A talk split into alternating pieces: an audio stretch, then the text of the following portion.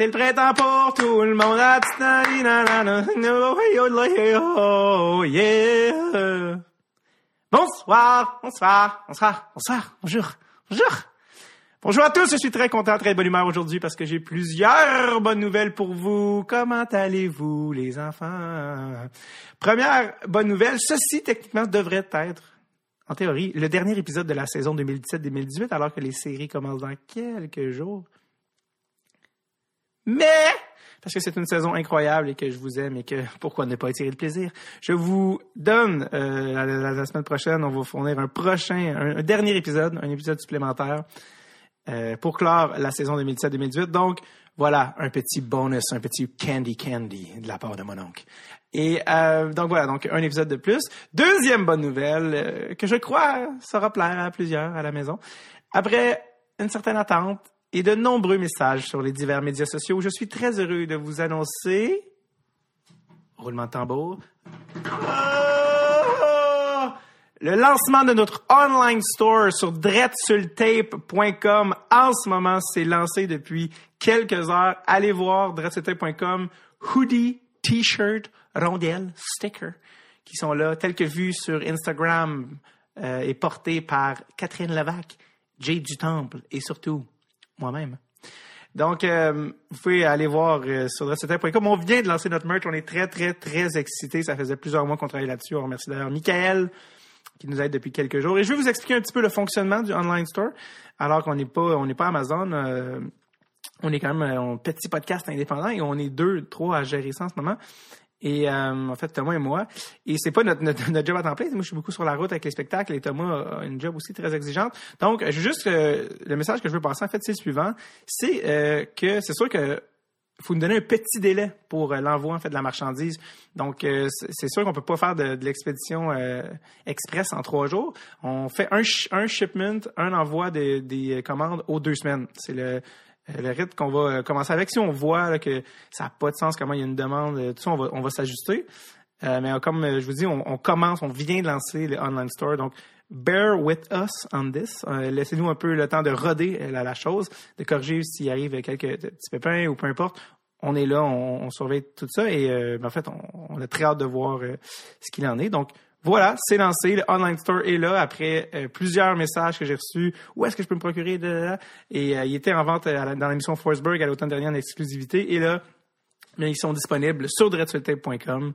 Et c'est le parfait temps de vous trouver votre hoodie de camp qui va avoir une odeur qui pourra jamais partir. Hum, et aussi, les gens se demandent souvent comment on peut aider aussi le podcast? Ça reste qu'en ce moment, le online store, c'est la meilleure manière de financer le podcast. Si vous aimez ce qu'on fait, vous trouvez que c'est cool, vous voulez que ça continue ou continue, eh bien, euh, le online store, c'est à date, en, date euh, d'avril 2018, c'est le seul et le meilleur moyen de financer le podcast. Donc voilà, dreadsutin.com, allez faire un tour, allez voir, allez voir, juste euh, ne serait-ce que pour le plaisir, notre, notre site. donc voilà pour le online store. je voulais aussi euh, vous parlez euh, troisième affaire, plein de bonnes nouvelles. Euh, le, podcast, c'est la saison achève, donc j'aime passer des messages que je pourrais plus passer euh, dans, dans, un épisode, dans le fond. et c'est le suivant, c'est par rapport à mon spectacle Échapper le gâteau, qui, j'en ai déjà parlé un peu dans les derniers épisodes, sera en supplémentaire le 23 mai 2018 au Cabaret du Lion d'Or à Montréal.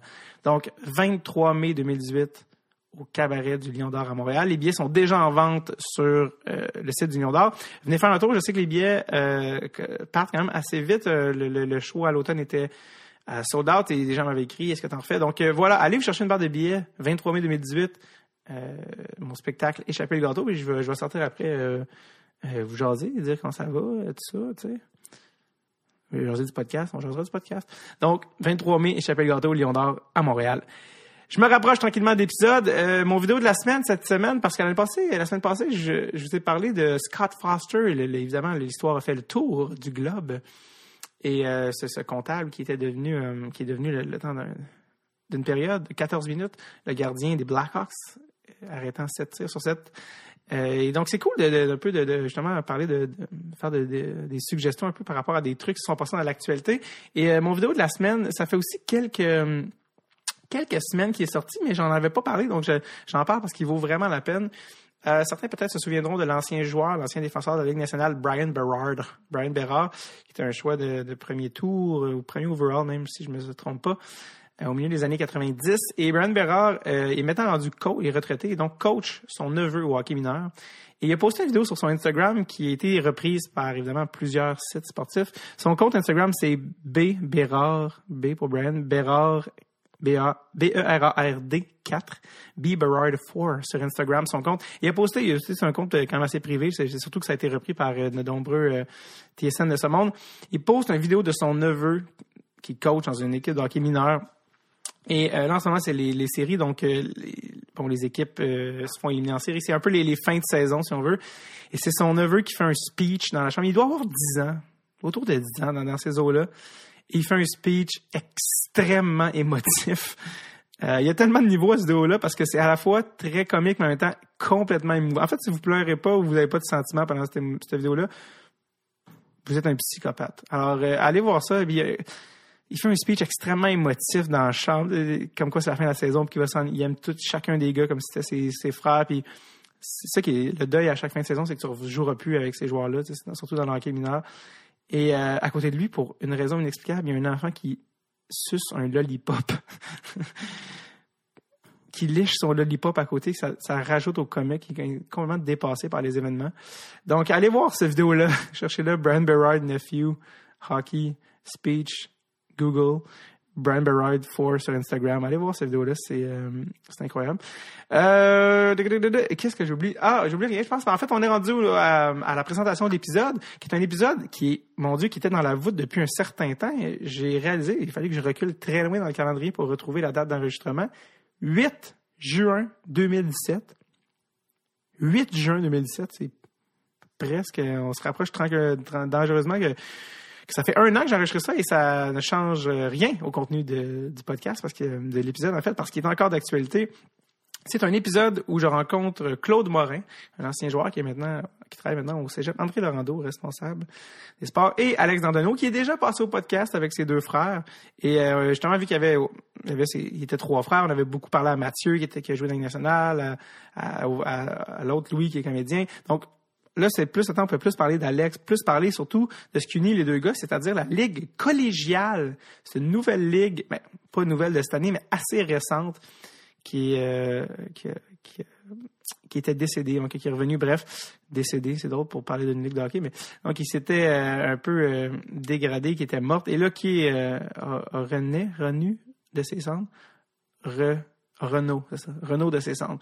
Donc, donc, euh, c'est ça, les gars parlent de cette ligue-là. C'est vraiment intéressant parce que c'est une option qui est très peu connue du grand public et euh, surtout pour les joueurs de hockey qui sont bons à l'école et qui ont, euh, qui ont des aspirations autres, que ce soit universitaire. C'est vraiment une ligue qui vaut la peine d'étudier. Donc, je suis très content que les gars viennent nous en parler. Claude Morin et Alexandre Dandenot sont nos invités cette semaine.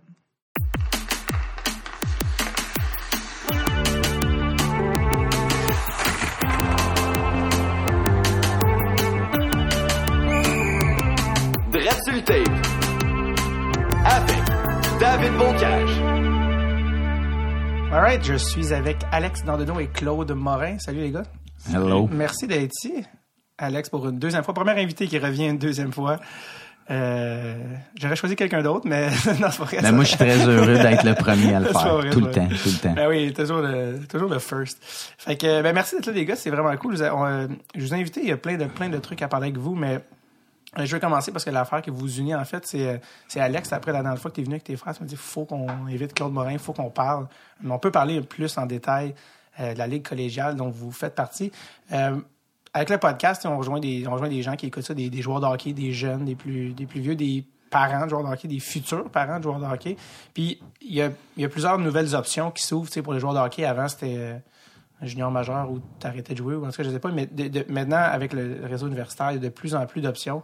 Puis une nouvelle option qui existe depuis quelques années pour les bons joueurs de hockey qui veulent rester à l'école, c'est la Ligue collégiale, euh, qui est une ligue de hockey au cégep.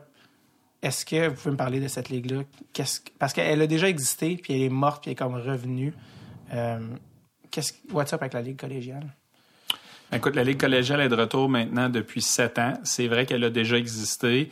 Euh, elle a pris une pause euh, parce qu'il y a peut-être certaines erreurs qui ont été faites dans le passé, dont de d'essayer de compétitionner justement la Ligue junior majeure du Québec ou les autres ligues.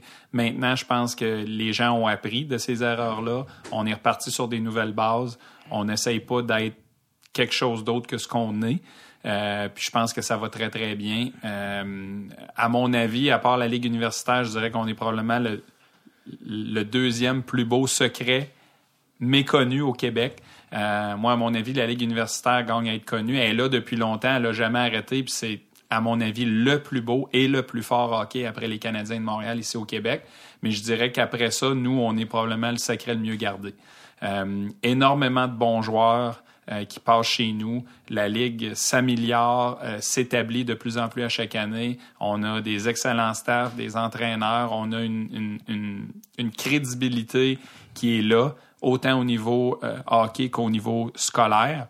Euh, le seul petit défaut qu'on a peut-être, c'est qu'on est vraiment méconnu, on n'est pas vraiment médiatisé encore beaucoup. Euh, toutes les organisations font des efforts énormes, euh, mhm. le RSEQ aussi, mais on n'a pas une infrastructure, on n'a pas un staff, on n'a pas un, un, bureau de direction avec énormément de budget et tout ça. Donc, c'est sûr que ça nous prend un petit peu plus de temps d'être connu, mais on est en train de faire nos preuves dans la classe et sur la glace par nos propres moyens. Puis c'est vraiment une belle ligue qui gagne à être connue. Tout le monde qui vient nous voir, que ce soit les recruteurs, les parents, les joueurs, adore le spectacle, adore l'encadrement qu'on offre mais euh, ça se fait à, petits pas au lieu d'à grands pas. je, voulais dire en partant, juste pour situer les gens, toi, euh, coach, euh, Alex, t'es coach de l'équipe, juste pour mettre en contexte, tu es coach de l'équipe. toi, Claude, exactement, c'est quoi ton, ton titre? Je suis le responsable des sports au cégep André Laurando, donc je m'occupe de toutes les équipes sportives du cégep et du centre sportif, mais vu un petit peu mon background de hockey et tout ça, puis vu que le hockey est un de nos sports majeurs au cégep, c'est sûr que euh, c'est un des sports qui nous amène la plus belle visibilité. Euh, on a un beau programme, on développe beaucoup. On a développé le côté féminin au cours des dernières années aussi pour amener euh, un petit peu une certaine parité puis amener plus d'athlètes féminines au, mm-hmm. cégep. Mais c'est un peu ça mon rôle, de d'encadrer, puis d'essayer de, structurer, puis d'amener euh, un encadrement à tout ça. Puis on a l'équipe de, de coach qui est dirigée par Alex qui fait le travail là, sur la glace, puis au niveau du recrutement. D'ailleurs, vous êtes les champions en titre 2017. Euh, Exactement, on est chanceux, le timing est peut-être bon. Notre deuxième championnat en sept ans. Mm-hmm. euh, puis cette année, on a eu une saison de rêve. Alex, il va pouvoir en parler peut-être un petit peu tout à l'heure, mais on a terminé premier. On a remporté les séries. Euh, avec une, belle équipe, un beau groupe de jeunes, un beau groupe de parents, euh, un travail que les gars avaient commencé à faire il y a quelques années. On a bâti, bâti, bâti. Puis cette année, ben, on a eu vraiment une saison de rêve. Je veux juste revenir sur l'ancienne ligue collégiale qui, était tombée avant. Tu dis qu'elle avait essayé de rivaliser avec le junior majeur. C'est quoi exactement qu'elle avait fait cette ligue-là? Puis c'est quoi l'erreur, les erreurs en fait qu'ils ont faites? Euh, moi, j'avais entendu dire qu'il avait voulu trop faire d'équipe. Là, je... Ben, ça, ça c'est un des points. Il y a plusieurs points, dont trop d'équipes. Parce qu'à un moment donné, je pense, si je me trompe pas, au moment où il est tombé, il y avait 23 équipes. Donc, ça, c'est sûr que c'est trop. Euh, surtout aujourd'hui, dans le contexte qu'on connaît avec bon la Ligue Junior 3A, la Ligue Junior majeure et nous, on est quand même tous dans le même créneau. Euh, de, ben, le, même bassin de joueurs. Donc ça, c'est une erreur qu'il avait faite. Maintenant, je pense qu'on est positionné dans des, dans des cégeps et dans des régions où ce que l'encadrement est bon, euh, euh, ils, ont, ils, ont, des bonnes personnes. Ils ont, oui, il y a de la compétition, mais pas trop. Euh, puis l'autre problème, ben, c'est vraiment de, de, de, compétitionner. Je pense que les budgets avaient explosé. Ils essayaient d'aller chercher les mêmes types de joueurs que, que le junior majeur ou que la Ligue junior du Québec et tout ça. Puis à un moment donné, ben, on n'était pas capable de compétitionner. On se le cachera pas. On est des cégeps publics. Ben euh, donc, tu sais, on n'a pas les budgets, on n'a pas de propriétaires privés, on n'a pas de commanditaires privés en arrière de nous. Euh, nous, ça se fait avec les budgets des cégeps qui sont alloués pour le sport et puis les frais d'inscription que les jeunes payent. Puis bien entendu, on va essayer de les garder à un, niveau raisonnable. On veut pas exagérer là-dedans. Donc, je pense qu'on a trouvé un bel équilibre, mais c'est sûr qu'on faut, faut pas embarquer là-dedans, pas embarquer dans la démesure. Si on veut garder notre ligue en santé, elle est en santé, on gagne en crédibilité, on gagne en popularité mais on va continuer de le faire de la façon qu'on le fait présentement. Il y a combien d'équipes en ce moment dans la Ligue? Présentement, on est à 12. Euh, moi, je crois que c'est un nombre idéal. Il y a peut-être une ou deux régions du Québec qui pourraient encore être exploitées, mais encore là, ça dépend de la, de la volonté des cégeps euh, et puis des organisations en place localement. Il va y avoir une nouvelle équipe à partir de septembre 2018 euh, qui va être le cégep de l'Abitibi qui a été accepté. Donc ça, ça va être la 13e équipe. Euh, moi, je pense qu'il y a peut-être la possibilité, soit dans l'Outaouais ou dans le bas du fleuve, un endroit comme Rivière-du-Loup qui pourrait être exploité. Sinon, on est un petit peu partout euh, dans les régions du Québec. Moi, je pense que c'est l'idéal. Euh, tant qu'il va y avoir autant d'équipes au niveau junior majeur et au niveau junior 3, je pense pas que la, l'option d'en ajouter d'autres est nécessaire ou est vraiment viable. Mais euh, ça dépend aussi de, de, notre ligue, du réseau et puis de la volonté des cégeps dans ces endroits-là. Alex, tu t'occupes en partie du recrutement des joueurs. À quel joueur ça s'adresse, la Ligue collégiale? Tu sais, des gars qui nous écoutent nous disent ben là, je suis assez bon, je suis trop, je suis pas assez fort. C'est quel calibre sont les gars que vous allez chercher pour jouer collégial? Cette question-là là, est creuse parce que c'est large. C'est très, très large. Tu peux, tout le monde a accès à la Ligue collégiale, dans le fond. Tu sais, même le, meilleur joueur de hockey, c'est sûr que le, le meilleur, on va dire, étudiant athlète, ce joueur-là, cet étudiant-là, lui, qui décide, moi, je veux jouer universitaire américain, puis c'est un, je dis n'importe quoi, là, mais un Jonathan Taze de ce monde, par exemple, ou un Martin Saint-Louis, peut-être moins mm-hmm. Martin, parce que Jonathan était meilleur un, quand il était plus jeune, mais ce type de joueur-là, qui est bon à l'école, qui se dit, moi, je vais me concentrer sur mes études, vient jouer collégial euh, un à deux ans, puis après ça, il est prêt à aller jouer universitaire américain. Euh, chez nous, on a un Samuel Vigneault qui, qui, a joué un an chez nous. Puis euh, son année 18 ans, par contre, son année 17 ans, euh, ça n'a pas été un scénario parfait. Là, il pensait encore au junior majeur et tout, puis finalement, il s'est retrouvé à jouer une Jet 2B dans son patelin à Bécomo. Mais son année 18 ans, il a joué chez nous, il a une saison incroyable, puis il y a 19 ans, il jouait déjà à Clarkson. Puis après trois ans à Clarkson, il a signé un, un contrat d'entrée dans la Ligue nationale avec les, les Blue Jackets de Columbus. Fait tu sais, notre ligue est vraiment pour tout le monde. C'est juste, ça dépend c'est quoi que tu veux. Puis il y a des gars que autres, ils préfèrent passer par le junior majeur et c'est normal aussi parce qu'ils voient, ils voient le coup de circuit là, pour se rendre dans la Ligue nationale. Quand on le sait que, des fois c'est un coup de circuit, mais des fois c'est une multitude de coutures que ça te prend pour être capable de te rendre là. On parlait de Kevin Westgard tantôt. ces gars-là, c'est des, des, des Yann Laperrière, par exemple, qui a eu des saisons, euh, des, des, carrières incroyables dans le majeur. Puis dans la Ligue nationale, ça a été tough, mais la dynamique a complètement changé aujourd'hui. Puis on le sait que les gars, ils rentrent à 23, 24 ans dans la Ligue nationale, beaucoup plus. Mm-hmm. Fait que c'est juste un autre avenue. C'est vraiment un autre chemin. C'est juste que présentement, euh, vu le jeune âge de la ligue, on n'est pas rendu au point où est-ce que on compétitionne vraiment pour les gars qui sont considérés comme des joueurs de première ronde euh, dans le junior majeur. Mais ça va venir, c'est juste une question de temps. Il, va en avoir un joueur. Là, présentement, les joueurs s'expatrient. C'est ça le gros problème qu'on a au Québec, c'est que les gars qui veulent jouer universitaire américain, au lieu de choisir la ligue collégiale, euh, il y en a qui s'en vont des fois dans le prep school à 17 ans ou ils vont jouer dans USHL, qui est le junior majeur américain. C'est quoi, c'est quoi la, est-ce qu'il y aurait avantage à rester ou ils ont avantage à aller?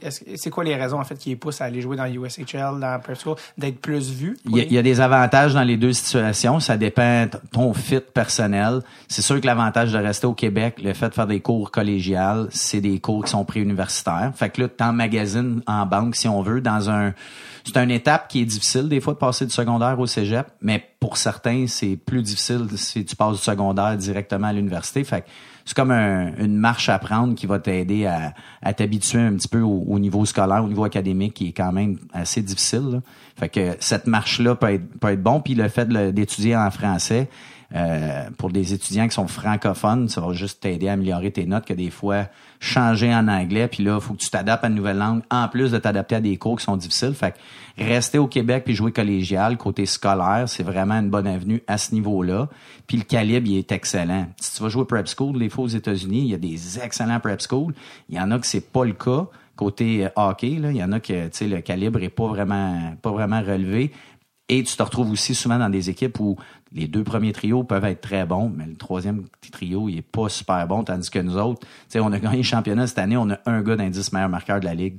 T'sais, tout le monde euh, dans notre équipe a, contribué pour qu'on gagne. Fait c'est une ligue comme ça. Les quatre trios sont bons, euh, les six défenseurs sont capables de compétitionner. Fait tu te retrouves vraiment à jouer dans, dans une ligue où est-ce que le, calibre de jeu, là, c'est pas juste un gars qui score des goals puis tous les autres sont pas capables. tout le monde joue au hockey. D'ailleurs, L'année passée, la saison 2015-2016, On a fini septième, c'était comme notre pire rendement, sauf l'année pilote, l'année euh, que Claude est rentré là, au cégep à la fin, toute fin de la saison.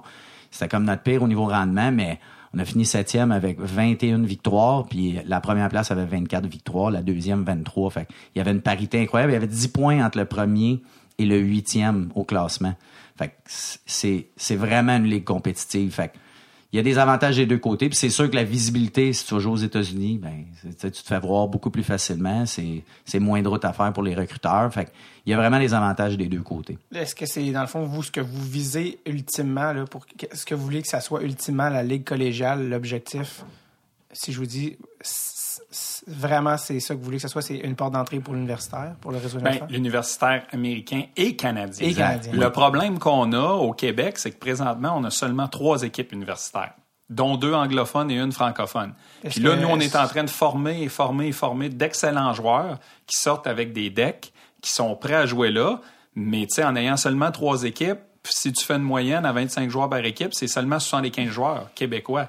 Puis les universités anglophones, ils peuvent recruter en Ontario, aux États-Unis, en Colombie-Britannique, c'est facile d'entrer les étudiants. Donc, eux, ils ont, ils ont quand même un, bassin extrêmement ouvert. La seule équipe seulement francophone, c'est Trois-Rivières. Oui, t'as Moncton, oui, t'as Ottawa un petit peu, mais encore là, eux autres sont ouverts à des bassins plus gros que juste le Québec. Donc, éventuellement, ce qu'on veut, c'est mettre un petit peu pression sur le réseau pour que certaines universités se disent Hey, on a besoin d'équipes universitaires. Puis tu sais, on en parle dernièrement, d'un dernier mois, d'un dernière semaine. Ce que tu vois aussi, la vague dans la Ligue nationale puis dans le pro, 90% des joueurs, l'entrée se fait à 23, 24, 25 ans. Donc, le reste de ton développement, soit que tu le fais dans la East Coast, tu le fais dans la Ligue américaine ou pourquoi pas dans les universités américaines. Tu sais, présentement, les, les Penguins de Pittsburgh, ils ont 16 ou 17 joueurs qui proviennent des universités américaines. Pourquoi? C'est pas nécessairement juste le fait que c'est universitaire américaine, c'est le fait que les gars se développent plus longtemps, sont dans des bons programmes, dans des bons encadrements, ils arrivent dans la Ligue nationale, sont prêts. Pourquoi qu'on peut pas faire la même chose au Canada ou au Québec? On a juste besoin de plus d'équipes. Il y a tellement de joueurs après 20 ans, après leur junior, que ce soit junior majeur, junior 3 ou collégial, qui arrêtent de jouer ou qui se retrouvent dans les ligues de bière. Mm-hmm. Moi, je trouve que c'est un fléau, c'est une, une perte incroyable. En ayant des équipes universitaires, beaucoup, beaucoup de ces joueurs-là, surtout les meilleurs, parce que l'entonnoir se referme, ces gars-là pourraient continuer de se développer pendant 3, 4, même 5 ans et signer des contrats pro après, avec un bac en poche. Puis il n'y a pas un meilleur encadrement que le hockey universitaire. Tu vas à l'école, tu t'entraînes à tous les jours, tu t'entraînes dans le gym, tu joues à un niveau incroyable, puis ton développement se fait là. Puis la majorité des joueurs, leur développement, il est pas terminé. Puis on a ça un petit peu au Québec en mentalité que ah, si tu arrives à 19 ou 20 ans puis que t'as pas euh, débouché, ben c'est fini. T'as pas de chance. Pourquoi? C'est pas vrai. Puis c'est prouvé. Le, gros du développement, la majorité du développement, à part les Crosby, les McDavid, les Taze, qu'eux autres, c'est des, c'est des sure shots, comme on appelle, euh, tout le développement se fait dans ces années-là, juste avec la maturité physique, mentale, puis le développement que tu continues à faire. Puis euh, nous autres, on espère qu'avec la Ligue collégiale, on est en train de former énormément de joueurs. Puis comme Alex disait, c'est sûr que c'est un naturel des fois pour les jeunes ou les parents de dire Ah, aux États-Unis ou en Ontario, il y a plus de visibilité. C'est juste que ça fait 30, 40, 50, 75 ans que ces, ces ligues-là existent. Là, nous, on revient. Puis dans le temps, il y en avait énormément de joueurs qui s'en allaient euh, jouer dans les universités américaines. Puis tu sais, Alex le disait, là, on est rendu à la croisée des chemins où ce que Éventuellement, on espère qu'un top prospect du Québec, un premier choix, un choix de deuxième ronde, un gars qui est, qui est voué à va choisir la Ligue collégiale, comme Joël Junot l'a fait dans le temps. Joël Junot aurait été un choix de première ronde dans la Ligue junior majeure du Québec. Il a joué 13 ans dans la Ligue nationale, mais lui voulait il était au cégep de Lévis-Lauzon pendant deux ans. Il voulait aller à l'école, il voulait aller universitaire, puis il s'est rendu pro. Puis avec tout ce qui se passe, puis avec toutes les les, euh, les débouchés maintenant, puis la visibilité qu'on a, euh, tu vas te rendre où ce que tu as à te rendre, peu importe t'es où. Mm-hmm. Les recruteurs vont te trouver. Il y, en échappe plus de gars. Il y en a plus de gars qui est dans le fond d'un territoire puis que personne ne savait qu'il jouait là. C'est plus vrai, ça. Que tu joues n'importe où, si tu es bon, tu vas y aller au prochain niveau, puis tu vas y aller après. C'est rendu euh, pratiquement le combat de la Ligue collégiale, si je comprends bien, c'en est, un de marketing. C'est-à-dire que vous avez besoin finalement lancement d'un poster boy d'un justement d'un gars d'un qui va qui va qui ben donner une visibilité. Oui et non, dans un sens, on n'a pas besoin de ça parce que on fait déjà ce qu'on est supposé de faire. Notre, mandat, on le remplit très, très bien. C'est juste que, tu sais, quand on parlait tantôt de éventuellement, il va peut-être avoir un joueur comme ça, un justement un joueur Juno Ouais. de, de l'ère moderne qui va choisir la ligue collégiale. C'est juste parce que tu sais ça va arriver parce qu'il y en a des gens qui moi je suis un bon joueur de hockey, mais les études sont vraiment importantes pour moi. Tu sais, on parlait de Princeton tantôt, de, de ton ami Tom avant le podcast, puis tu sais il il y, a des gars qui veulent le faire ce choix-là, puis qu'en même temps sont excellents au hockey. Il y en a d'autres que c'est pas ça leur choix. Puis présentement, le marketing de la Ligue junior majeure du Québec est incroyable. Tu sais, le draft qu'ils ont fait la fin de semaine passée, là, c'est, c'est- je veux dire, c'est un, c'est Qu'est-ce que- tellement. Qu'est-ce que tu veux dire? Ben, tu sais, ils font un draft, euh, tu sais, avec un stage, tout le kit, ils Ah, appellent ouais. les joueurs, font des entrevues. Showbiz. Ben oui, c'est un gros show, là, tu sais, dans la Ligue de l'Ontario, ça c'est fait sur Internet, là. non, mais c'est ça pareil. Dans l'Ouest, c'est la dans même l'Ouest, chose. c'est la même affaire. Dans il y a quatre ligues juniors majeures en Amérique du Nord, si on oublie le Mexique, là. On parle de, des États-Unis, Canada. Ben, tu sais, il y en a trois que c'est tout par Internet. La seule qui fait un show comme ça, c'est le Québec. Fait qu'ils font une job de marketing incroyable, puis c'est correct. Tu sais, s'ils s'ils croient que c'est comme ça que ça devrait se faire, puis c'est parfait. c'est- c'est bon- Est-ce que c'est bon aussi pour la santé du hockey juste en général de promouvoir comme Ben, ça nuit pas à la santé du hockey. C'est juste que en étant aussi gros, en faisant un aussi bon job, Mm-hmm. c'est normal que les jeunes puis les parents, ce soit ça qu'ils voient en premier. C'est c'est tout à fait normal. Tu sais, tu te mets dans la peau d'un gars de 15 ans ou 16 ans, puis on l'a eu cet âge-là. Puis moi, j'ai été repêché dans le temps. C'était c'était moins gros que ça, mais c'est normal que ça fait un petit velours, puis que, Ben ouais. que, que tu aies envie peut-être de faire ça. La seule chose, c'est qu'il y en a plein d'autres options. C'est juste qu'on est moins, on est moins connu, on a moins de visibilité, on n'a pas les moyens de faire ça comme la Ligue junior majeure le fait. Euh, puis tu sais, un jour, euh, oui, ces gars-là vont venir. Puis euh, nous, on continue de, tu sais, petit train va loin, on continue de faire notre travail. Puis euh, tu sais, on en a plein de poster boys. C'est juste qu'ils sont, tu sais, un Olivier Manta qui est allé au, au camp des Jets de Winnipeg l'été dernier. Il est le MVP de l'université de l'Alaska. C'est un, un gardien qui va jouer pro certain. C'est un joueur étudiant au collège de la Flèche dans le temps. Ça amenait-tu un poster boy? Ça, c'est incroyable. Un Samuel Vigneault, un Jason Lavallée, un Nicolas Carrier, un Kevin Domingue. Il y en a plein de plus en plus qui ont passé à travers notre ligue puis qui ont beaucoup de succès là. C'est juste qu'avec le temps, ils vont se faire connaître. On n'a juste pas les, les outils pour les promouvoir autant que certaines autres ça, ligues. ça mais, va, euh, ça va venir. mais tu sais, notre crédibilité est là, là. Moi, je suis prêt à, prêt à- à mettre tous nos chiffres euh, de réussite scolaire, de réussite de cours, de de- d'horaire à temps plein de nos joueurs sur la table avec n'importe qui, n'importe où. Tu sais, nous autres, c'est c'est vrai. Est-ce que, est-ce que Olivier Manta a rapport avec Anthony Manta? Non. Non, pas du tout. Non, même que son histoire est assez incroyable. Euh, la- sa sœur avait eu le cancer. Il a arrêté de jouer au hockey pendant deux ans au niveau bantam. Il a recommencé midget euh, dans une ligue de bière. Il a joué midget A, sa deuxième année midget. Puis il a joué collégial. Puis je te le dis, on, on, l'a- on a eu du fil à retordre avec lui dans, dans une série une année. Il nous a éliminé euh, notre deuxième saison. Là, c'était, Lui, c'était- il jouait pour? il jouait pour la Flèche, au collège de la Flèche. C'est c'est où la flèche? La Flèche à Trois-Rivières. Ok. Et lui, c'est un petit gars de Latuc, tu sais, Ouais. de perdu Ah, complètement. Puis, euh, Puis finalement, il a joué trois ans collégial. Il est allé jouer dans l'Ouest BCHL avec son deck en poche. Puis après une game hors concours, il y a une université qui a donné un, un scholarship. Exactement. Il était, il, tu sais, il était exceptionnel. Ouais. C'est un petit gars avec une force de caractère incroyable. là, les- à, à travers tout ce qui a passé pour être rendu où il est rendu. Puis là, ben, c'est ça. on- euh, je l'ai vu justement il y, a, il y a deux semaines. Je suis monté à Trois-Rivières. Puis euh, il s'en va au. Ben, il y avait des pourparlers avec euh, avec les Knights là, de, de Vegas là. Pour, euh, Ouais, parce qu'il reste une dernière saison Ouais. universitaire. Euh, je veux revenir à tantôt, tu as parlé de les, les, euh, les joueurs de nationale qui sont de plus en plus issus de la NCA. Tu donnais l'exemple des Penguins de Pittsburgh. Euh, pourquoi? Parce que ça, c'est un changement relativement récent dans le hockey, là, qu'on voit Depuis les la gars, dernière convention collective. que- qu'on voit les gars, c'est quoi le, c'est pourquoi que, c'est quoi le- l'impact? en Ben, tu sais, c'est- ça. Il y, a, il y a plusieurs choix. Le fait, il y a beaucoup d'équipes maintenant qui se tournent vers là parce que ils ont du succès. Euh, les joueurs sont prêts. Tu sais, une- des avantages qu'ils ont aussi, c'est qu'ils peuvent repêcher un gars, genre à 19 ans, puis le gars peut jouer pendant 4 ans dans son programme, mais il reste la propriété de l'équipe. Tu sais, tandis qu'au Ouais. niveau junior, puis je le sais que les ligues juniors se battent avec ça, puis c'est tout à fait légitime. Tu sais, les ligues juniors, t'es es repêché deux ans après. Si t'as pas signé ou à ton année de 19 ans, ben tu redeviens un agent libre ou tu retournes au repêchage et tout ça.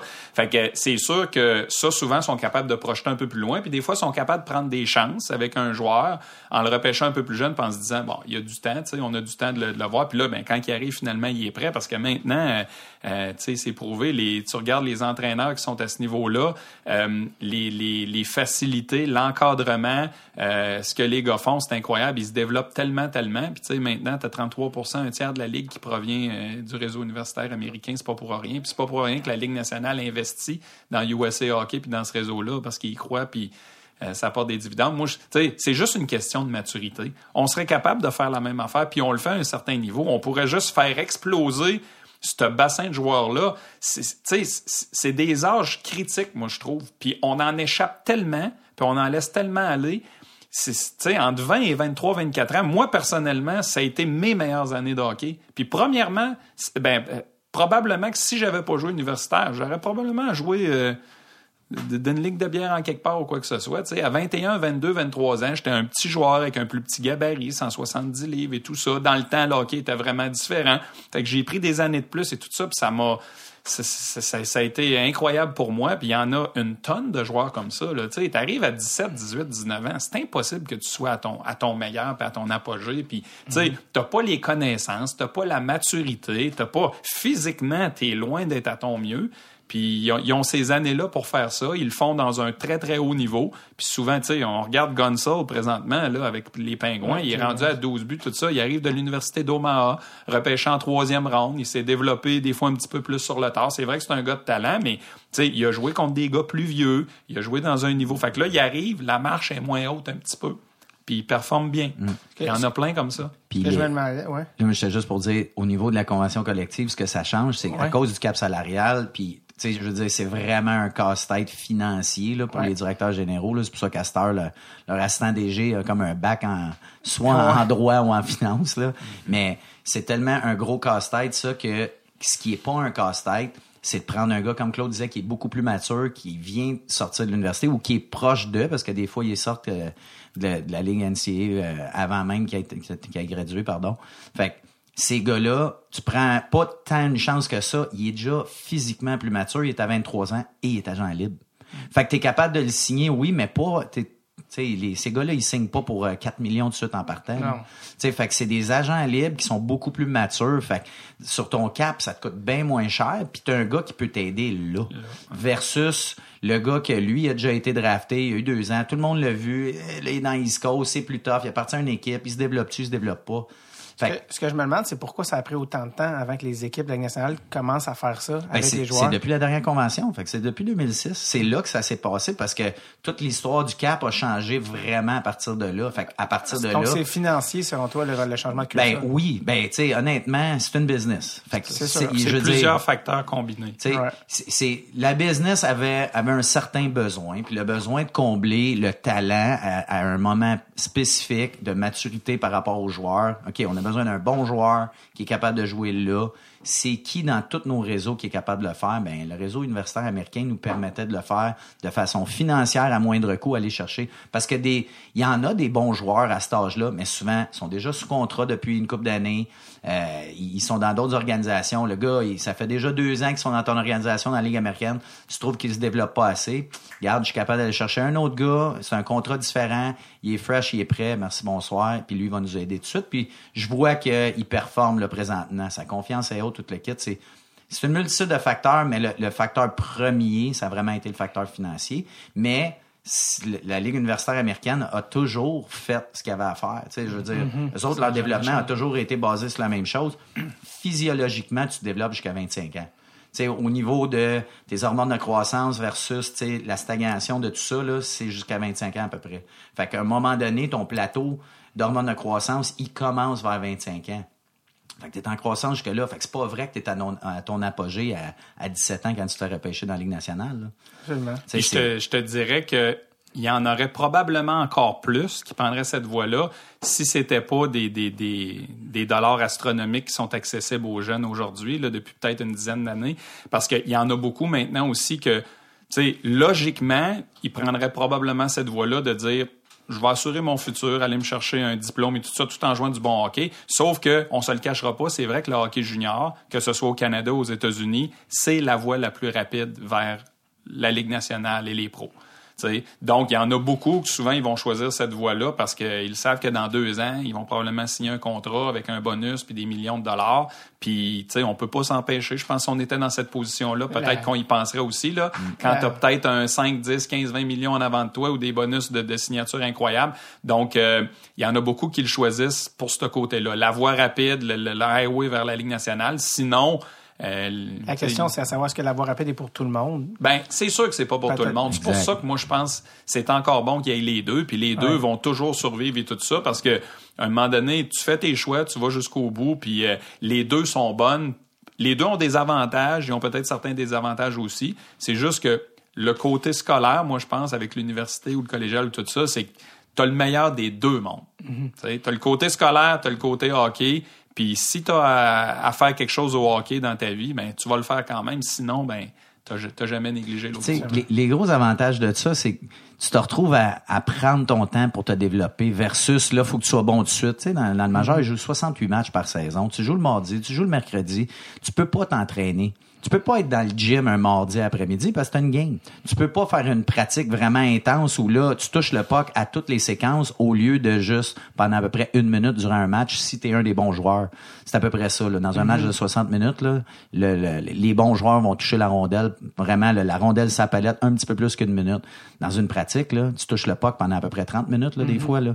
Fait que les puck touches, les, les, les lifts que tu fais dans le gym, tout ça, là, là tu as le temps de le faire. Autant dans, dans un réseau comme le collégial, parce que nous autres, on joue vendredi, samedi, dimanche, que universitaire américain, où est-ce qu'ils vont partir des fois le jeudi soir, mais souvent, ils jouent vendredi, samedi, dimanche. Fait que tout ça, ça fait en sorte que les gars sont dans un encadrement qui leur permet de se maturer de, façon, de devenir mature, pardon, de façon beaucoup plus selon le corps versus, hey, il faut que tu sois bon tout de suite.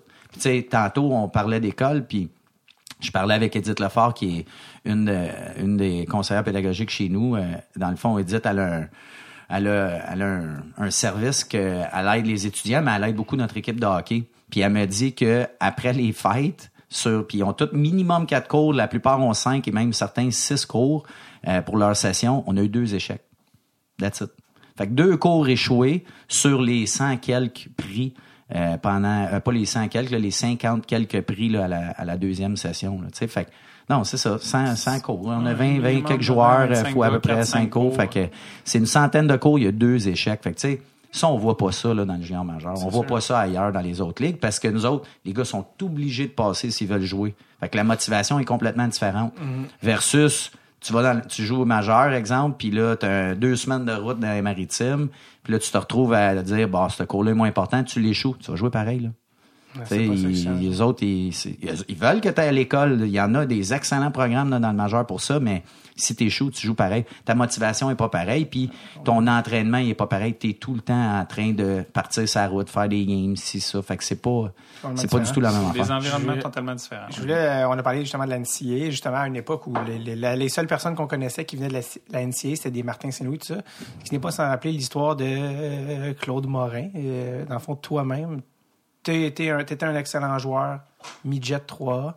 Puis euh, raconte-moi un peu parce que justement comment toi à l'époque, à une époque où justement c'était pas une option mainstream pour, pour dire le moins d'aller NCA, comment tu t'es ramassé un, joueur, on peut dire dominant, midget 3, à, avec le junior majeur, est-ce que tu as été repêché? Comment ça s'est fait? Que ben, écoute, un drôle d'histoire, concours de circonstances. Euh, moi, je suis un gars de la Beauce, même si j'habite à, Montréal, présentement, un gars de mm-hmm. Sainte-Marie-de-Beauce, dans un petit... Euh, une petite ville où il n'y avait pas de médias sociaux, d'Internet dans le temps et tout ça. Mm-hmm. Là, on recule quand même de, on peut dire, une trentaine d'années maintenant. Euh, j'ai, euh, moi, j'avais toujours le goût de, de, de, de vivre des expériences, de peut-être aller apprendre l'anglais, vivre quelque chose d'autre, même s'il n'y avait pas beaucoup de gars qui faisaient ça. Puis c'est arrivé à un moment donné où, à l'âge de 15 ans, euh, j'ai un frère plus jeune de 3 ans qui évoluait au niveau Pee-Wee. Et puis, euh, c'était pendant le tournoi du Colisée de Québec, le fameux tournoi Pee-Wee. Mm. Il est venu une équipe de la Saskatchewan de Moose Il y avait un monsieur dans cette équipe-là qui était un Québécois. Son frère avait un commerce, un restaurant à Sainte-Marie. Donc, euh, pendant la tournée de cette équipe-là, ils sont venus jouer à Québec, mais ils organisaient d'autres matchs parce qu'ils voulaient pas juste jouer au tournoi. Donc, ils ont fait un, match contre l'équipe de mon frère. Après le match, il y avait un petit get-together avec un goûter et tout ça. Je rencontre ce monsieur-là, commence à lui parler. Il travaillait pour un collège de Saskatchewan qui était extrêmement reconnu, le collège Notre-Dame, où euh, plusieurs euh, anciens de l'NCA, exactement, Brad Richards, euh, il y en a une tonne qui ont passé là, des plus vieux aussi. Donc, euh, il m'a dit, hey, ça tenterait-tu euh, éventuellement de, peut-être venir jouer là? C'est une école, sport-études et tout ça, très reconnu et tout. Je connaissais pas vraiment ça. Donc, j'ai dit, ouais, ça pourrait être intéressant, mais j'étais en secondaire 4 à ce moment-là. Je dis, ah, j'aimerais juste ça terminer mon, mon secondaire 5. J'avais une chance de peut-être jouer pour les gouverneurs de Sainte-Foy à l'époque, qui sont maintenant le Blizzard, mais l'équipe de Sainte-Foy. Donc, j'ai dit, j'aimerais ça faire ça, mais l'année d'après, ça me tenterait. Ça, c'était midget 3. C'est ça. Donc là, j'étais au niveau Bantam 2A à ce, moment-là. Donc, euh, j'ai eu la chance de faire l'équipe Midget 3A. Euh, euh, j'ai joué mon année là. J'ai eu une bonne saison malgré une, blessure en début d'année. Là, avant Noël, ça allait vraiment pas bien. J'ai eu une grave blessure durant l'été. Je me suis déchiré des muscles de l'abdomen. Puis ça, ça a commencé mal un petit peu, mais ça a bien terminé. Puis pendant ce temps-là, il y a un autre de mes amis avec qui je jouais aussi, un gars de Québec, Alexandre Legault, qui lui aussi avait le goût de faire la même chose. Donc, on est en contact avec ce monsieur-là pendant l'année. Euh, et puis, on a décidé de faire le saut là. Euh, lui, euh, Alex avait été repêché, je pense, l'année d'avant, à 15 ans. C'était un prospect qui a été repêché dans la Ligue nationale, un excellent défenseur.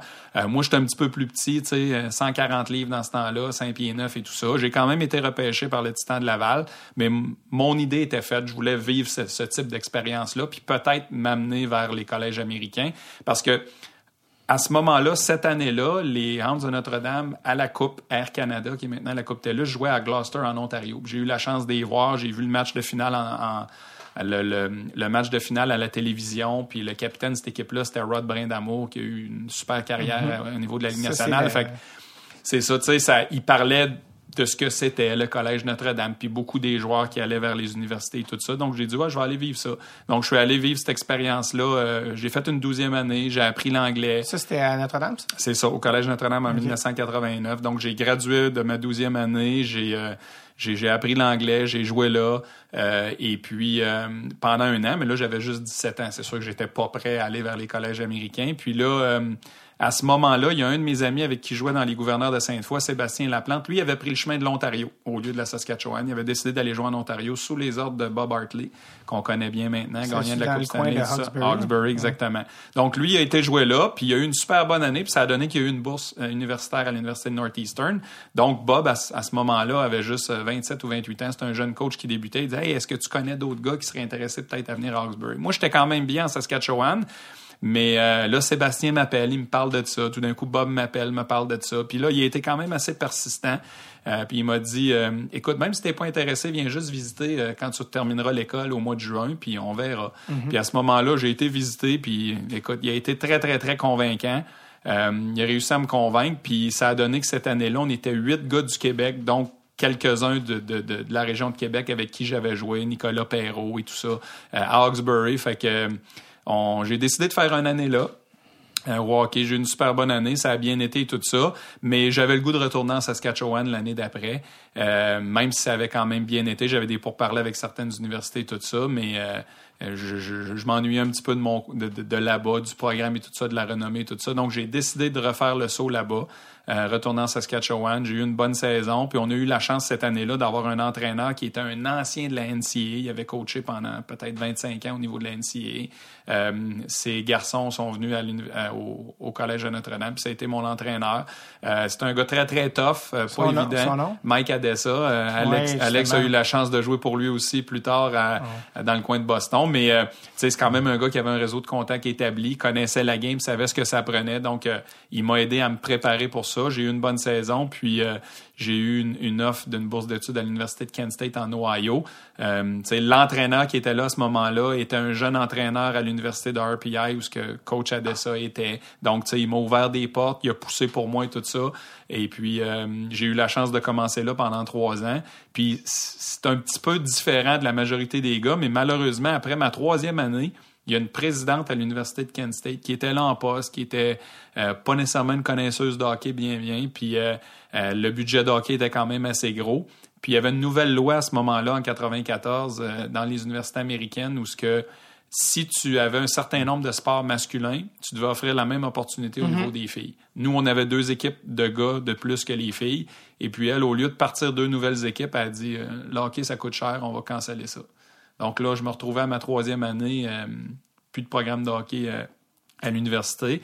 Euh, heureusement, ça allait bien pour moi. J'étais à ma troisième année, euh, ça allait bien au, au niveau du hockey. Donc j'ai eu euh, une proposition d'aller à l'université de Clarkson, une université qui me recrutait quand j'étais junior. Et puis, il venait juste de signer un gars, euh, Todd Marchand venait de signer avec les Rangers de New York. Il y avait une bourse qui s'était libérée. Il y avait besoin d'un joueur de centre. Puis, c'est un, ça a bien à donner. Donc, je suis transféré là-bas. Puis, j'ai terminé ma dernière année à l'université Clarkson. Qui est une bonne université de hockey. qui est une excellente université de hockey. Puis à ce moment-là, euh, on avait toute une équipe. On avait euh, deux gars qui étaient nominés pour le Hobie Baker. Il y avait plusieurs Québécois. Jean-François Hull, l'ancien coach des, de l'Armada, était mon, mon, mon allié. On jouait sur le même trio. Il y a eu plusieurs joueurs qui ont été dans la Ligue nationale. Chris Clark, qui était pendant 17 ans capitaine de Columbus. Todd Clark aussi, qui a joué pour les sénateurs d'Ottawa et tout ça. On avait une excellente équipe. On avait fini premier. Malheureusement, on avait perdu au tournoi de la NCAA dans les séries, mais ça a été une super belle expérience. Puis par la suite, ben, j'ai eu la chance d'aller jouer en Europe. Euh, euh, pendant quelques années, pendant six ans, avant de revenir dans la Ligue nord-américaine pendant Ah, huit ans. je veux juste savoir en quoi tu avais étudié à l'université. En communication. J'avais Ok. un bac en communication. Euh, j'ai commencé à étudier ces cours-là. Je savais pas trop en rentrant à l'université qu'est-ce que je voulais faire. Je me disais, ah, probablement l'administration, quoi que ce soit, mais je me suis aperçu que c'était pas dans mes cordes vraiment. Puis en commençant à prendre des cours de communication, j'adorais ça. Je voyais que c'était un bon fit pour moi. J'ai peut-être eu la chance de rencontrer un, professeur qui m'a marqué, euh, professeur John Miller à l'Université de Kent State. Il était vraiment incroyable. Les cours étaient super intéressants. Il nous faisait faire plein de choses qui, m'ont allumé à ce domaine-là. Et puis, j'ai commencé à étudier là-dedans. Je le regrette pas. C'était vraiment une branche que j'ai aimée. J'ai eu des bons résultats. J'étais quand même un étudiant correct au secondaire, mais pas exceptionnel. C'est sûr que, comme la plupart des jeunes, puis c'est, c'est ce qu'on essaye de faire, nous autres, aujourd'hui, leur faire prendre euh, conscience que c'est important de travailler fort à cet âge-là. Euh, moi, je faisais ce qu'il fallait pour passer. Puis, tu sais, j'ai été capable de rentrer à l'université, mais je sais que j'aurais pu avoir des bien meilleurs résultats. Aujourd'hui, je réalise que ça aurait peut-être été bien de me forcer encore plus, malgré que ça a bien été. Mais euh, non, je suis arrivé à l'université en faisant les cours que j'aimais, dans une branche que j'aimais. Euh, j'ai eu des très, très bons résultats, même si j'étais un francophone et tout ça. Fait que, tu sais, t'es tellement bien encadré pour réussir que t'as juste à faire le travail que t'as à faire, puis ça va bien aller, puis ça a bien été pour moi. Puis aujourd'hui, mais ça m'a aidé peut-être à, être dans le poste que je suis et tout ça, d'avoir des emplois. Le jour où je suis décidé de où j'ai décidé de revenir de l'Europe puis de, de- d'avoir un boulot, d'avoir une job à temps plein, ça a été extrêmement facile pour moi de, quoi, me que ça- trouver un- c'est quoi selon toi que ça t'a le plus amené d'aller d'avoir choisi le chemin universitaire américain?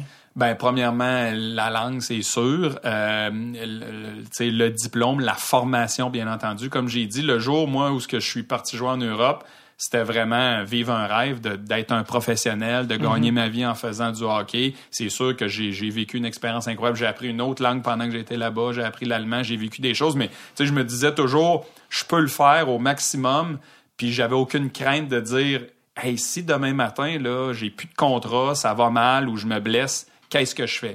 Tu sais, j'avais l'esprit en paix de dire, demain matin, je retourne chez nous, je retourne n'importe où, puis, tu sais, j'ai une formation, j'ai un bac dans mes poches, je suis prêt à commencer à travailler, puis c'est exactement ce qui est arrivé. Euh, moi, ça allait quand même très, très bien en Europe, mais à l'âge de 30 ans, la Ligue nord-américaine, qui est la Ligue senior maintenant, Ouais. a commencé à prendre du pic, ça commençait à être de plus en plus gros, le calibre est encore, euh, était toujours de mieux en mieux. Puis à chaque été, l'équipe de ma boss, euh, le, le directeur gérant me disait toujours, ah, t'aimerais-tu ça revenir? Mais tu sais, ça allait bien là-bas, j'aimais l'expérience, la culture et tout ça, j'avais beaucoup d'amis là-bas. Mais euh, là, mon frère jouait dans cette équipe-là. Puis vu qu'on a trois ans de différence, dans tout le hockey mineur, à trois ans, tu n'as jamais la chance de jouer dans les mêmes équipes. On était toujours des niveaux différents. Puis là, je me disais, euh, ça serait le fun d'avoir la chance de jouer avec mon frère dans la même équipe, euh, avant d'arrêter de jouer, avant de, de, plus jouer au hockey. Fait que c'est un petit peu pour ça que je suis revenu. Le fait de revenir dans mon coin, jouer avec mon frère, j'avais une, une, une- un enfant, une petite fille qui était née euh, un an plus tôt cette année-là. J'avais 30 ans, je me disais, bah, ça- ça serait le fun. Puis je le regrette pas. C'est sûr, j'aurais pu rester là, puis ça aurait tourné différemment. Mais euh, j'ai vécu des super belles années. Écoute, l'organisation, nous, de Saint-Georges-de-Beauce, c'était professionnel à, à 100 000 à l'heure, comme on dit. On était traités, on avait des bonnes conditions de travail. Puis en même temps, j'ai été capable de me trouver un travail de, directeur de compte chez Bell. J'ai travaillé pendant 9 ans comme directeur de compte chez Bell Mobilité. Euh, ça, ça m'a permis d'apprendre un, emploi, d'accéder au monde du travail, de me développer un réseau de contacts tout en faisant du hockey puis en travaillant dans le hockey aussi. Fait que c'était le meilleur des deux mondes. C'était quand même exigeant, mais c'était le fun au bout. J'ai eu la chance de jouer avec mon frère. On a gagné un championnat canadien, la Coupe Arlen ensemble. Euh, j'ai eu la chance de le gagner avec Saint-Georges euh, deux ans après aussi. On a eu euh, des, des- vraiment des belles expériences. On est allé le gagner en Colombie-Britannique. On a gagné à Saint-Georges aussi. Puis ma dernière année senior à 38 ans, euh, j'ai joué pour Pont-Rouge cette année-là. On a eu la chance de gagner la Coupe. Donc, euh, moi, j'étais prêt à arrêter, j'étais prêt à continuer à faire d'autres choses, puis ça a juste très, très bien fini. Fait que j'ai des, des bons souvenirs, de belles expériences, euh, rencontré des gens Je incroyables. suis content que, tu t'es rendu jusqu'à la Ligue euh, semi-pro. Ben, ça s'appelait la Ligue semi-pro, maintenant ça s'appelle la Ligue nord-américaine parce qu'Alex aussi a joué. Puis euh, euh, vous avez pas, vous êtes pas, pas le même type de joueur. Euh, toi, tu as eu des, des grosses. euh, je regardais tes statistiques. Tu as eu des grosses saisons. Là. Je sais pas si tu as des records de. de- Bon, de- record, je ne crois pas, Mais en mais... tout cas, des, des euh, saisons bou- en haut ouais. du point par match. Là, fait, Ah ouais, non, ça- non, ça a bien été. Euh, ben, tu sais, comme j'ai dit, j'ai peut-être eu la chance aussi de jouer dans des bonnes équipes. Euh, c'est sûr, j'ai toujours travaillé fort, j'ai toujours essayé de, de, de me pousser moi-même. Mais tu sais, à Saint-Georges, on a tout le temps eu des, des très, très bonnes équipes, un bon encadrement. J'ai joué avec des joueurs euh, euh, incroyables. Pour les joueurs semi-pro ben, nord-américaine, pour mettre en contexte pour les gens, il y a personne là-dedans qui fait ça à temps plein. Tout le monde a une job. Non, c'est ça. C'est sûr qu'à un moment donné, dans les, je te dirais, dans les grosses années, l'année du lockout, Ouais. euh, c'était rendu à un niveau où ce qu'il y en a qui faisaient ça à temps Ouais. plein. C'est sûr que nous, en Beauce, non, mais il y a certaines équipes où ce qu'il y avait des gars qui avaient des conditions de travail assez intéressantes pour ne faire que juste En ça. quelle année t'es revenu euh, dans Nord-Américaine? En T'es venu 2001. En, en 2001. Puis tu vois, le lockout, c'était 2004-5. Ouais. Puis à partir de 2004-5, c'est là que... euh, Moi, je me rappelle euh, Brashear quand il est revenu. Ouais. euh, t'avais lui, t'avais Charpie, t'avais... Qui d'autre? Euh, Même, euh, voyons, Colin, l'ancien du Canadien. Stéphane Richer. Stéphane Richer, qui Ah jouait à. Sorel. qui- Tu sais, fait que Il y en t'avais des plusieurs. gars qui, qui étaient payés... Euh, Éric Fichaud, qui, qui était payé très, très bien pour faire ça. que ça. là. Mais tu sais, euh, les, les, les gars dans la Ligue nord-américaine, surtout euh, un gars comme toi qui, qui, qui était un joueur qui était là pour marquer des buts, euh, c'est- c'était des- c'est quand même des revenus intéressants là, que vous faites Ouais, c'est on the intéressant. side, si on Ben oui, c'est ça. C'est, tu sais, quand tu as la chance d'avoir un bon emploi. Moi, j'ai été chanceux. Tu sais, j'étais dans une bonne compagnie. J'avais une job où ce que, euh, à ce moment-là, le, le- le marché était super intéressant. J'ai travaillé fort pour, euh, pour, pour développer un secteur euh, où ce que j'habitais sur la rive sud de Québec, où ce que Belle n'était pas. Tu sais, c'était un bon timing. Fait que oui, je gagnais très, très bien ma vie. Puis euh, c'est sûr que le hockey, ben, ça t'apporte un revenu supplémentaire qui est qui est pas euh, qui est pas à dénigrer du tout. C'était super le fun. que dans la Ligue nord-américaine, corrige-moi, moi, euh, on m'avait dit je- qu'il n'y avait pas de pratique. En fait, c'était que des games. euh, Non, il y a des pratiques, c'est juste ben, il y a des pratiques. gars ne peuvent pas faire C'est ça, ça dépend des organisations, c'est sûr que nous en bourse, on a toujours eu des pratiques, c'est certain que les gars qui venaient très très loin, on n'avait pas nécessairement toujours une pratique avec l'équipe complète. Nous en bourse, on était quand même assez chanceux, il y avait une majorité de l'équipe qui était là, tous les locaux, les gars de Québec, même il y a beaucoup de gars de la région de Montréal qui venaient souvent parce que l'organisation l'exigeait le plus possible. C'est sûr que des fois, c'était pas possible, mais on avait quand même ça. Mais tu sais, c'était un entraînement semaine puis deux matchs la fin de semaine. C'était Parce- pas mal toujours Parce ça. que j'avais rencontré Alex qui s'occupait des, des, des, des- chorégraphies de hockey sur euh, la série Jean-Ville Mm-hmm. puis j'avais- il y avait plein de tous les figurants étaient des joueurs semi-pro. Et je parlais avec un ancien qui est un, un gardien de but qui, qui avait joué junior majeur puis qui jouait justement semi-pro. Puis Gourdy, euh, ça, Francis Gourdeau? euh, non, Luc non, Bélanger. Luc Bélanger. Ouais, je pense que oui. Ouais. Puis euh, je pense que lui, ouais. Puis je vais pas me mélanger, là, si c'est pas lui, mais il me parlait de comment euh, parce que lui, je crois qu'il en fait il était euh, professeur, je pense, de, Ouais, de formation. ouais, c'est ça, Je c'est sais, je pas s'il était suppléant ou ça, mais que ça pouvait des fois être plus intéressant les revenus de la Ligue nord-américaine que de la Ligue de- que, que comme professeur. Ben, écoute, il y a des gars dans ces années-là, faut pas, tu sais, aujourd'hui, c'est plus pareil, puis avant ce temps-là, avant le lockout, c'était pas pareil non plus, mais les revenus devenaient vraiment intéressants. Il y a eu des gars qui ont fait des salaires dans les six chiffres, là. Tu sais, il y en a eu pas beaucoup, là. Pas- vraiment pas beaucoup. Puis c'était, c'était vraiment certains joueurs, mais ça l'a monté jusqu'à là quand même. Fait que, tu sais, ça peut laisser comprendre que la, la majorité des joueurs, ils faisaient pas, euh, tu sais, c'était pas 50 pièces la game. Quand que la, quand que Ouais. la Ligue semi-pro a commencé, je me rappelle, je parlais avec Jean-François Piché, qui était justement dans le tournage de Jean Béliveau. Ouais. Tu sais, lui, il me disait ça. Il dit, mes premières games, je t'ai payé 40 pièces la game, sais. Fait que ça l'a commencé, là, mais ça l'a, ça l'a grimpé Ouais. assez rapidement. C'est devenu très, très gros. Puis, on se le cachera pas, les premières années, c'était de l'argent en cash. Ouais. Mais tu sais, à un moment donné, c'est devenu tellement trop gros que tout le monde s'en est rendu compte. Ouais. Puis le ministère du Revenu aussi. Puis à un moment donné, Ouais, ils ont ouais. posé des lois, puis on est imposé, puis on sont reculés, puis on est obligé de payer cet argent-là. Euh, c'était quand même toujours intéressant. Puis je pense que c'est encore intéressant aujourd'hui. Mais c'est sûr qu'il y a eu un moment donné où ce que ça a atteint un pic. Là, Ouais, ouais. Puis que Ben, c'était très que- intéressant pour certains joueurs. ça avait une réputation un peu pas de blanchiment d'argent, mais de tout ce qui est cash, tout ce qui est cette affaire-là, ça, ça venait toucher là, un petit peu. Ah, les propriétaires d'équipe, certains, c'était vraiment des bons businessmen, puis c'était du monde sharp.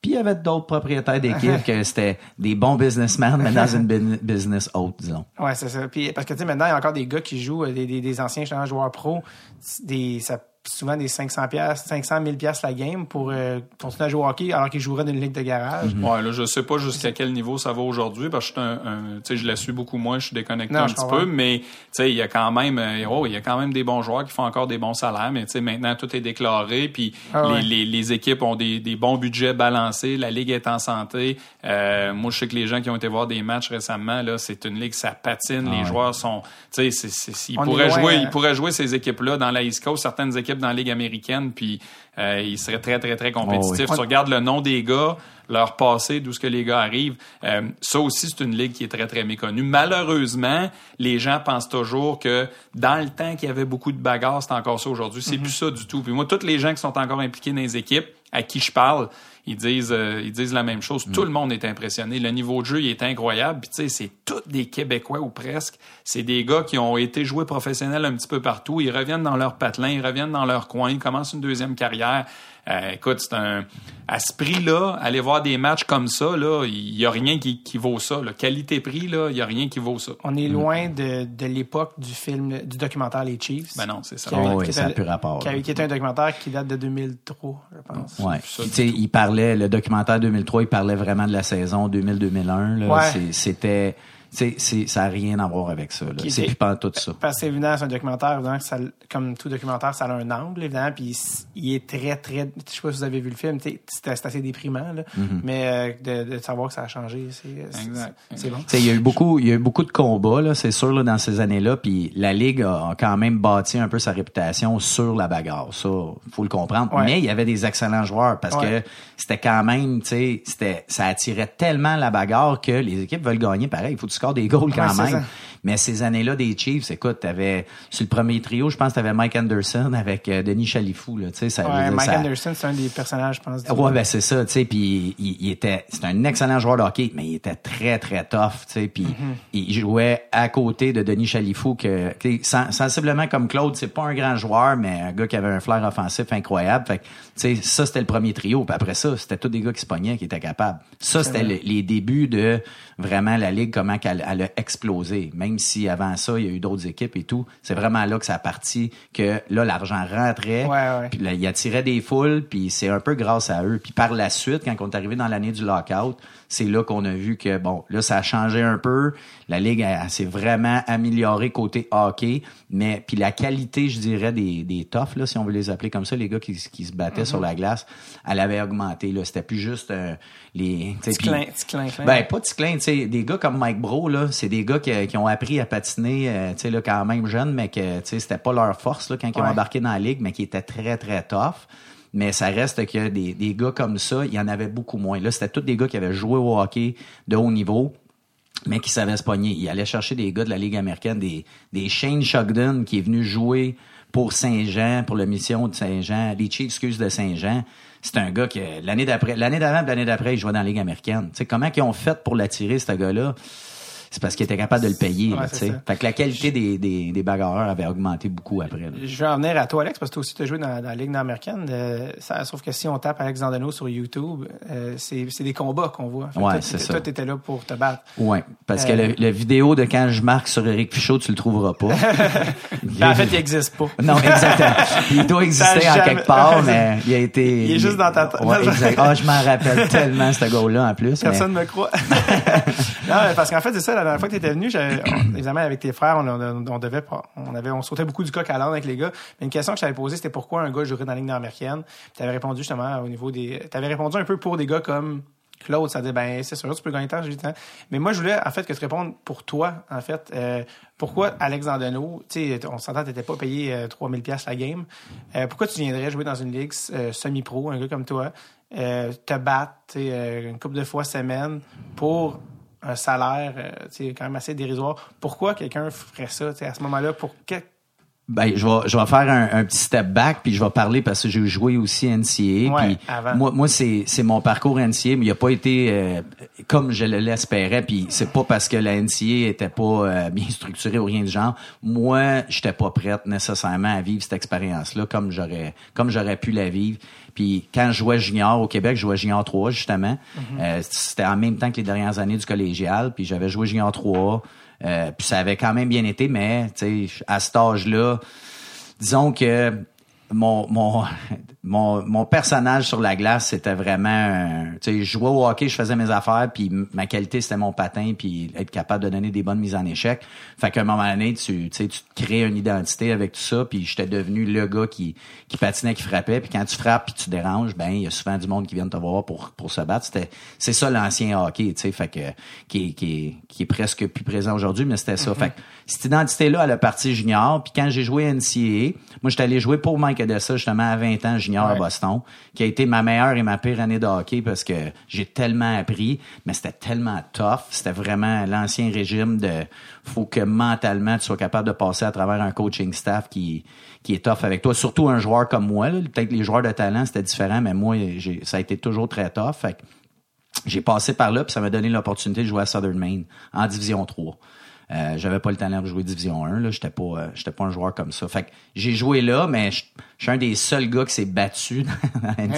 Ben, peut-être pas dans la là, mais dans- à, à Southern Maine, là, je me rappelle, je reparlais avec euh, mon ancien coach il y a une couple d'années de ça, vu que maintenant, tu sais, j'essaie de placer nos joueurs un peu partout, puis il me disait, it was, it was the craziest, craziest NCAA fight I've ever seen. Tu sais, il m'avait dit ça, puis on, on a ri un peu de ça, mais fait que ça a toujours fait partie un peu de ma game à cause que j'étais un gars physique.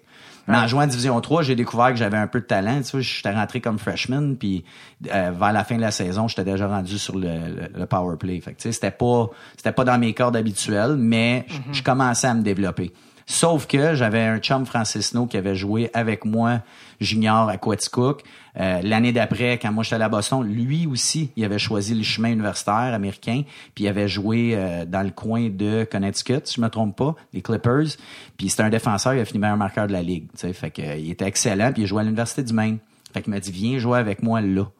Fait que j'étais allé, j'ai transféré pour jouer à l'université du Maine. L'assistant coach qui m'avait recruté m'a dit garde, je peux rien te garantir financièrement, mais ça va coûter à peu près les mêmes affaires, peut-être un petit peu plus cher que Southern Maine, parce qu'en division 3, faut que tu payes un, peu. Puis nous autres, ça coûtait vraiment pas cher. Ça coûtait pareil comme si j'allais à l'université de Montréal. Fait que j'ai fait parfait. J'ai fait le transfert. Cet, en- cet entraîneur-là, il est parti la première journée d'école, au mois de septembre, comme j'arrivais. Il est allé prendre un job dans la Ligue américaine. Et le head coach, qui était Sean Walsh, feu Sean Walsh, qui, euh, qui avait le cancer à ce moment-là, ça faisait un an, ben, il savait pas que je m'en venais parce qu'il était souvent à l'hôpital. Fait que je l'ai rencontré, puis il m'a dit, donne-moi deux semaines pour retrancher des gars. Et puis, à partir de ce moment-là, c'est là où, euh, dans le fond, j'ai attendu deux semaines. Malheureusement, deux semaines jour pour jour, il est décédé. Fait que le nouveau coach qui rentrait, c'est Tim Whitehead. Il me connaît pas. Je suis sur aucune liste. Puis il m'a juste permis de faire une game, le blue and white game. J'étais un attaquant, il me met à défense. Fait que, c'était vraiment pas ma force d'être là. Fait que moi, le hockey, à partir de ce moment-là, a tourné. Puis pendant deux ans de temps, j'ai complètement arrêté.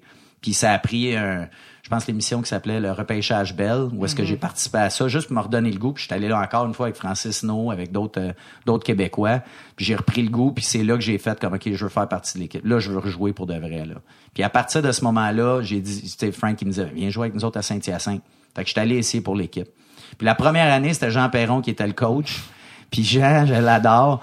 Jean, il avait oublié de me retrancher. Ouais, ben c'est ça, tu l'as compté, ça, tu l'as Ouais, compté l'autre fois, tu l'as que, compté. Bref, tout ça pour dire que je me suis retrouvé à, à pas faire l'équipe cette année-là.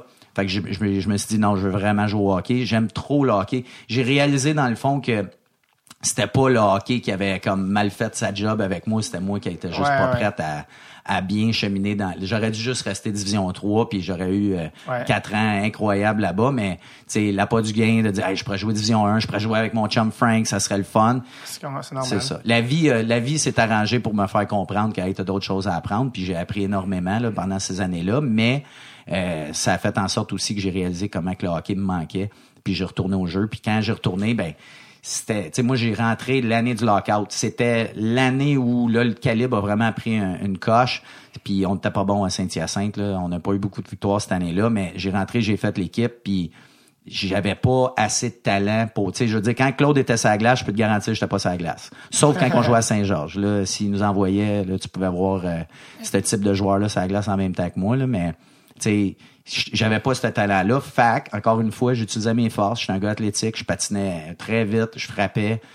Fait toi, t'as eu, euh, t'as eu, euh, eu quand même plusieurs commotions. Comment, comment ça s'est passé? Parce que je sais que les commotions, ça a quand même eu un impact. Ça a un impact sur ta vie en ce moment. Ça, ça s'est passé dans ces années-là, en fait. Ouais, ouais, exactement. Je pense que j'en ai eu peut-être une euh, quand je jouais junior de mémoire là, mais c'était honnêtement j'ai presque pas, je me battais pas tant que ça junior, mais j'ai eu, euh, tu sais là, peut-être une dizaine de combats dans, dans, dans, dans chacune des années. Sauf que vraiment dans la ligue nord-américaine là, tu sais, c'est c'est plus c'est plus de la boxe amateur. C'est c'est c'est des vrais. Tu sais, mon premier combat, même si c'était pas un vrai combat là, mais il y a eu des coups de poing qui ont été donnés des deux côtés, c'était contre Joël Thériault. Fait que tu sais, qui a été une terreur dans cette ligue là pendant longtemps. Euh, fait que, tu sais, je veux dire, quand ça part de même, puis là, je me fais féliciter par tout le monde, puis wow, puis hey, good job, puis là, tu, pas que tu y prends goût, mais le fait de te dire, hey, euh, félicitations euh, par tous tes coéquipiers, par ton coaching staff, là, tu, tu réalises que, OK, j'ai une valeur dans cette équipe-là. ouais. Je peux je peux compétitionner ici, puis je peux comme faire partie du groupe, puis je vais tout faire pour que mes teammates, soient capables d'avoir le meilleur de moi-même. Si je suis pas capable de scorer des goals, c'est correct, mais je vais au moins donner le meilleur de moi-même. Puis c'est de même que j'ai fait ma réputation. À la, à la deuxième année, rendu à Sorel, j'ai, j'ai vraiment eu des excellents combats, puis ça, j'étais pas un gros bonhomme, j'étais 6 pieds, 185 livres, mais je me battais contre des gars régulièrement qui étaient plus grands, plus gros que moi, puis souvent les combats, tu sais, c'était des, co- des combats très open, mais vu que j'étais plus léger, j'essayais d'être plus intelligent. J'essayais de pas y aller, euh, tu sais, euh, coup de poing sur coup de poing. J'y allais open, mais en essayant d'esquiver beaucoup. Fait que malheureusement, là-dedans, des fois que ça, ça marche, des fois ça marche pas. Puis Ouais. honnêtement, j'ai eu très peu de fois où est-ce que c'est moi qui ai perdu, là, tu sais, là, flat out. Louis Bédard, il m'a knocké. Samuel Duplain, j'ai eu mal. Euh, tu sais, des gars comme ça, ça, ça, ça a été très tough. Mais, je te dis, j'ai eu un combat Cody Doucette aussi, ça avait été tough. Mais pour le reste de mes combats, la grande majorité, j'ai soit eu le dessus ou ça a été juste un bon combat. Fait que les quelques commotions que j'ai eues, ça, ça a juste, ça a vraiment, mis un clou là-dessus. Puis je te dirais, ma dernière saison, j'ai été repêché first overall, jamais je l'aurais cru, là, mais dans la Ligue LCH, qui était la, la, la ligue la plus ancienne senior au Québec, qui a été défunte, qui est défunte depuis euh, justement ma dernière saison-là. Puis euh, je suis allé jouer dans cette ligue-là. Fait que dans cette ligue-là, après euh, trois saisons, non, deux saisons dans la Ligue nord-américaine, euh, mon, non, c'est ça, trois saisons, j'étais reconnu comme étant un gars qui était très tough. Fait que euh, j'étais arrivé là-bas, puis toutes les plus toughs voulaient m'essayer. Puis c'est normal, puis c'est correct. Fait que j'ai fait ce job-là en plus, tu sais, encore une fois, pas très grand, pas très gros comparativement aux autres. Fait que euh, cette année-là, là, j'ai eu euh, j'ai eu une coupe de commotion, puis euh, malheureusement, c'était des commotions parce que je me suis fait sais, jumper dans des générales. là, euh, fait que ça arrive de même c'est quoi fois. les, les conséquences que ça a aujourd'hui dans ta vie, les ou que ça a eu? Aujourd'hui, c'est beaucoup moins pire. Mais j'ai eu huit mois de maux de tête quand j'ai décidé d'arrêter de jouer au hockey. Écoute, j'avais quoi? J'avais 30, j'avais 29 ans, 28 ans quand j'ai arrêté, 28 ans. Puis, euh, tu sais, j'ai arrêté parce que, tu sais, j'ai toujours été un gars que je considère qui était, tu sais, j'étais bon à l'école, à l'université, j'avais un great point average de proche de 4. euh, Tu sais, je, je me disais, je veux pas hypothéquer mon cerveau. Fait que quand j'ai arrêté, tu sais, c'était vraiment parce que, OK, là, c'est flagrant, là. Huit mois de maux de tête. À chaque fois que j'allais au Sapsum, je suis retourné à l'Université de Montréal. Euh, à chaque fois que je montais les marches pour du Sapsum, euh, j'avais mal à la tête. Fait que, ça a duré huit mois, ça. Fait que, euh, je pense même, après ma, j'ai eu tro- trois commotions en dedans de, une à cause du ski, c'est niaiseux, là, mais deux à cause du hockey, puis une à cause du ski. Puis quand je me suis frappé la tête la dernière fois, le lendemain, je me suis réveillé avec un rond de bave, euh, de la grosseur d'un ballon de basket sur mon oreiller. Tu puis depuis ce jour, sais, évidemment, on s'adapte, mais depuis ce jour, tu sais, je parle plus de la même manière. C'est con, là, mais c'est un détail. Euh, ça a l'air con aussi, puis je le dis à mes joueurs en début d'année, les boys, je vais vous positionner dessus, c'est sûr, une fois ou deux, parce que je- ma salive, elle sort, tu sais, sans contrôle, c'est plus comme avant. Depuis les, depuis les commotions, ça? Ouais, exactement. Ben, depuis cette commotion-là, Y a exactement. une explication à ça? ou? Euh, trouble neurologique, on va y aller avec ça. Autre que ça, je peux pas te dire. Tu sais, j'ai jamais, j'ai vu un neurologue, euh, mais tu sais, elle m'avait pas expliqué le détail, tu sais là, euh, euh, psychique là, de qu'est-ce qui s'est passé. Là. Ouais. Mais à la limite, c'était un peu ça même. Est-ce que, avec tout ce que tu sais maintenant, est-ce que tu referais la même affaire au niveau de ligne américaine? Je vais être honnête avec toi, Ouais. tu sais, on dit souvent je changerais rien parce que j'apprécie tellement ce que je vis, euh, tu sais, à cause du hockey. Tu sais, grâce à la Ligue nord-américaine, j'ai rencontré Claude là, tu sais, entre guillemets. C'est quand que quand Claude est devenu responsable des sports au Cégep, tu sais, il a vu mon CV, j'avais appliqué l'année d'avant pour la job de head coach. Et puis quand il a vu mon CV puis il a vu que j'avais un, un- un bagage NCA, ben il était intéressé par ça. Fait que je changerais rien à mon bagage parce que j'adore ce que je fais. euh, j'adore ma femme, j'ai une petite fille de, quatre mois, j'adore tout ce que je vis présentement. Mais c'est sûr et certain que en ayant vécu cette expérience-là, moi pour moi les combats, ça devrait même plus faire partie du hockey. Puis je trouve que, justement quand on parle de la ligue collégiale, dans notre ligue, nous autres, là, si tu te bats, c'est 36 matchs une saison. là. si tu te bats, c'est deux matchs de suspension. Si t'es l'instigateur, c'est quatre il y en a pas de combat dans notre ligue. J'ai vu là dans- de- depuis sept ans là, à part quand on va aux États-Unis parce que c'est pas réglementé, puis là euh, ça souvent ça, ça arrive là. Mais quand on joue au Québec dans notre ligue là, j'ai vu euh, en total trois combats depuis sept ans. C'est rare les, euh, les anciens batailleurs qui disent que les batailles, ça devrait plus exister. Souvent, ils défendent un peu ce qui a fait de leur. Non, leur mais moi, je, je suis pas sûr. Je te dirais que la majorité sont conscients. Demande à n'importe qui aujourd'hui. Ont- oui, ça leur a permis de gagner leur vie, mais ils voient tout ce que ça fait. Puis Ouais. souvent, ils ont toutes des conséquences de ce qu'ils ont fait plus tôt. Et Mm-hmm. souvent, c'est les plus grands défenseurs de dire, un peu comme Alex dit là, là quand tu l'as vécu, il n'y a pas personne de mieux placé que toi pour dire Est-ce que tu penses, est-ce que tu penses que ça achève dans le hockey professionnel? Est-ce que tu peux mettre une date? Est-ce que tu peux dire dans Je sais cinq- pas, mais moi je pense que Non. oui, avec les poursuites, puis avec tout ce qu'on sait, puis ce que la- sais, les anciens joueurs de la NFL sont en train de poursuivre la NFL. Ouais. Même il y en a, là, on n'entend pas parler beaucoup, mais il y en a une poursuite au niveau de la Ligue nationale. Ouais. Ouais, moi a je pense que ça va avoir des répercussions, puis un jour ou l'autre, ils n'auront pas le choix. Moi, moi je suis pas prêt à mettre une date là, mais Claude a totalement raison. C'est ça va juste faire son chemin. Même ce type de hockey là va faire son chemin. Le- Tu sais, on j'ai c'est drôle parce que sur Facebook, moi je, je, je suis là-dessus juste parce que ma blonde elle, elle veut absolument que je like ses photos là. Mais, mais à la fin de On la la journée d'ailleurs. Ah Oui, bonjour Samara, mais tu sais à la fin de la journée, tu sais là, quand je vois des affaires ridicules passer, j'ai vu un thread là, qui parlait des combats, tout le kit. Ouais, ben c'est pour ça que je t'ai vu commenter là-dessus. je. Ah, je regarde, je, je, je commente rarement sur des affaires, je mets pas de pause, je mets pas rien, je fais juste partager des choses que je trouve intéressantes, mais là, je me suis dit, OK, là, je m'en vais à la guerre. J'étais tanné parce que, pour moi, ça a juste, ça a pas de sens que les gens, ils pensent que le combat est aussi important dans une game. Tu sais, oui, ça va arriver, on a vu, là, en, en série, le Canadien, là, il y a eu des combats, tout le kit. Ça arrive encore dans les playoffs, mais je te garantis, tu verras pas de combat en finale, là. Puis pourtant, c'est le plus gros stage. Tu verras jamais de combat dans les Olympiques. C'est le plus gros stage. C'est le, ce que les gens veulent voir du hockey, c'est de la vitesse, des habiletés, de l'exécution. Ils veulent voir du jeu d'équipe. Tu sais, quand tout le monde touche le puck, là, sur un breakout puis que ça finit en goal, là, sais, tout le monde capote. C'est ça qu'on veut voir. Mais, il y en a qui, tu sais, c'est sûr que s'il y a un combat, tout le monde va le regarder, c'est normal. Mais s'il y en a plus de combat, est-ce que les ventes de billets vont diminuer? Non. La business va pas en souffrir, ça, j'en doute. C'est juste, est-ce que ça va changer la game? Ça va-tu la dénaturer? Moi, tant qu'à moi, là, les arbitres dans la Ligue nationale, là, tu regardes des matchs au mois d'octobre, mois de novembre, là, décembre, c'est incroyable comment ils manquent à rien. Ils sont tellement bons, là. C'est sûr qu'ils vont en manquer des fois, mais tu sais, je compare, j'en vois des arbitres la journée longue. Ces gars-là sont tellement bons, ils manquent à rien. S'ils décidaient d'arbitrer toute la saison, toutes les séries, comme qu'ils arbitrent au mois d'octobre, mois de novembre, là, il a pas, t'as pas besoin de combat. T'en as pas besoin. Ils vont tout caler. Fait que les pénalités sont calées, les gars, ils respectent les pénalités, puis à Star, les gars se respectent tellement sa glace, ils veulent tous gagner, mais ils se respectent tellement sa glace que si la Ligue nationale fait ce job-là, toutes les ligues en dessous vont suivre. C'est- Il y a même il y a tellement de joueurs maintenant qui manquent des matchs à cause des commotions. Puis souvent, c'est pas à cause des combats, c'est une mise en échec, c'est quoi que ce soit. Fait que là, les joueurs sont conscients, ils le savent. Euh, tu sais, depuis qu'ils ont enlevé l'accrochage, on se dit, ah, ils vont enlever l'accrochage, ça sera plus le même hockey, on va arrêter.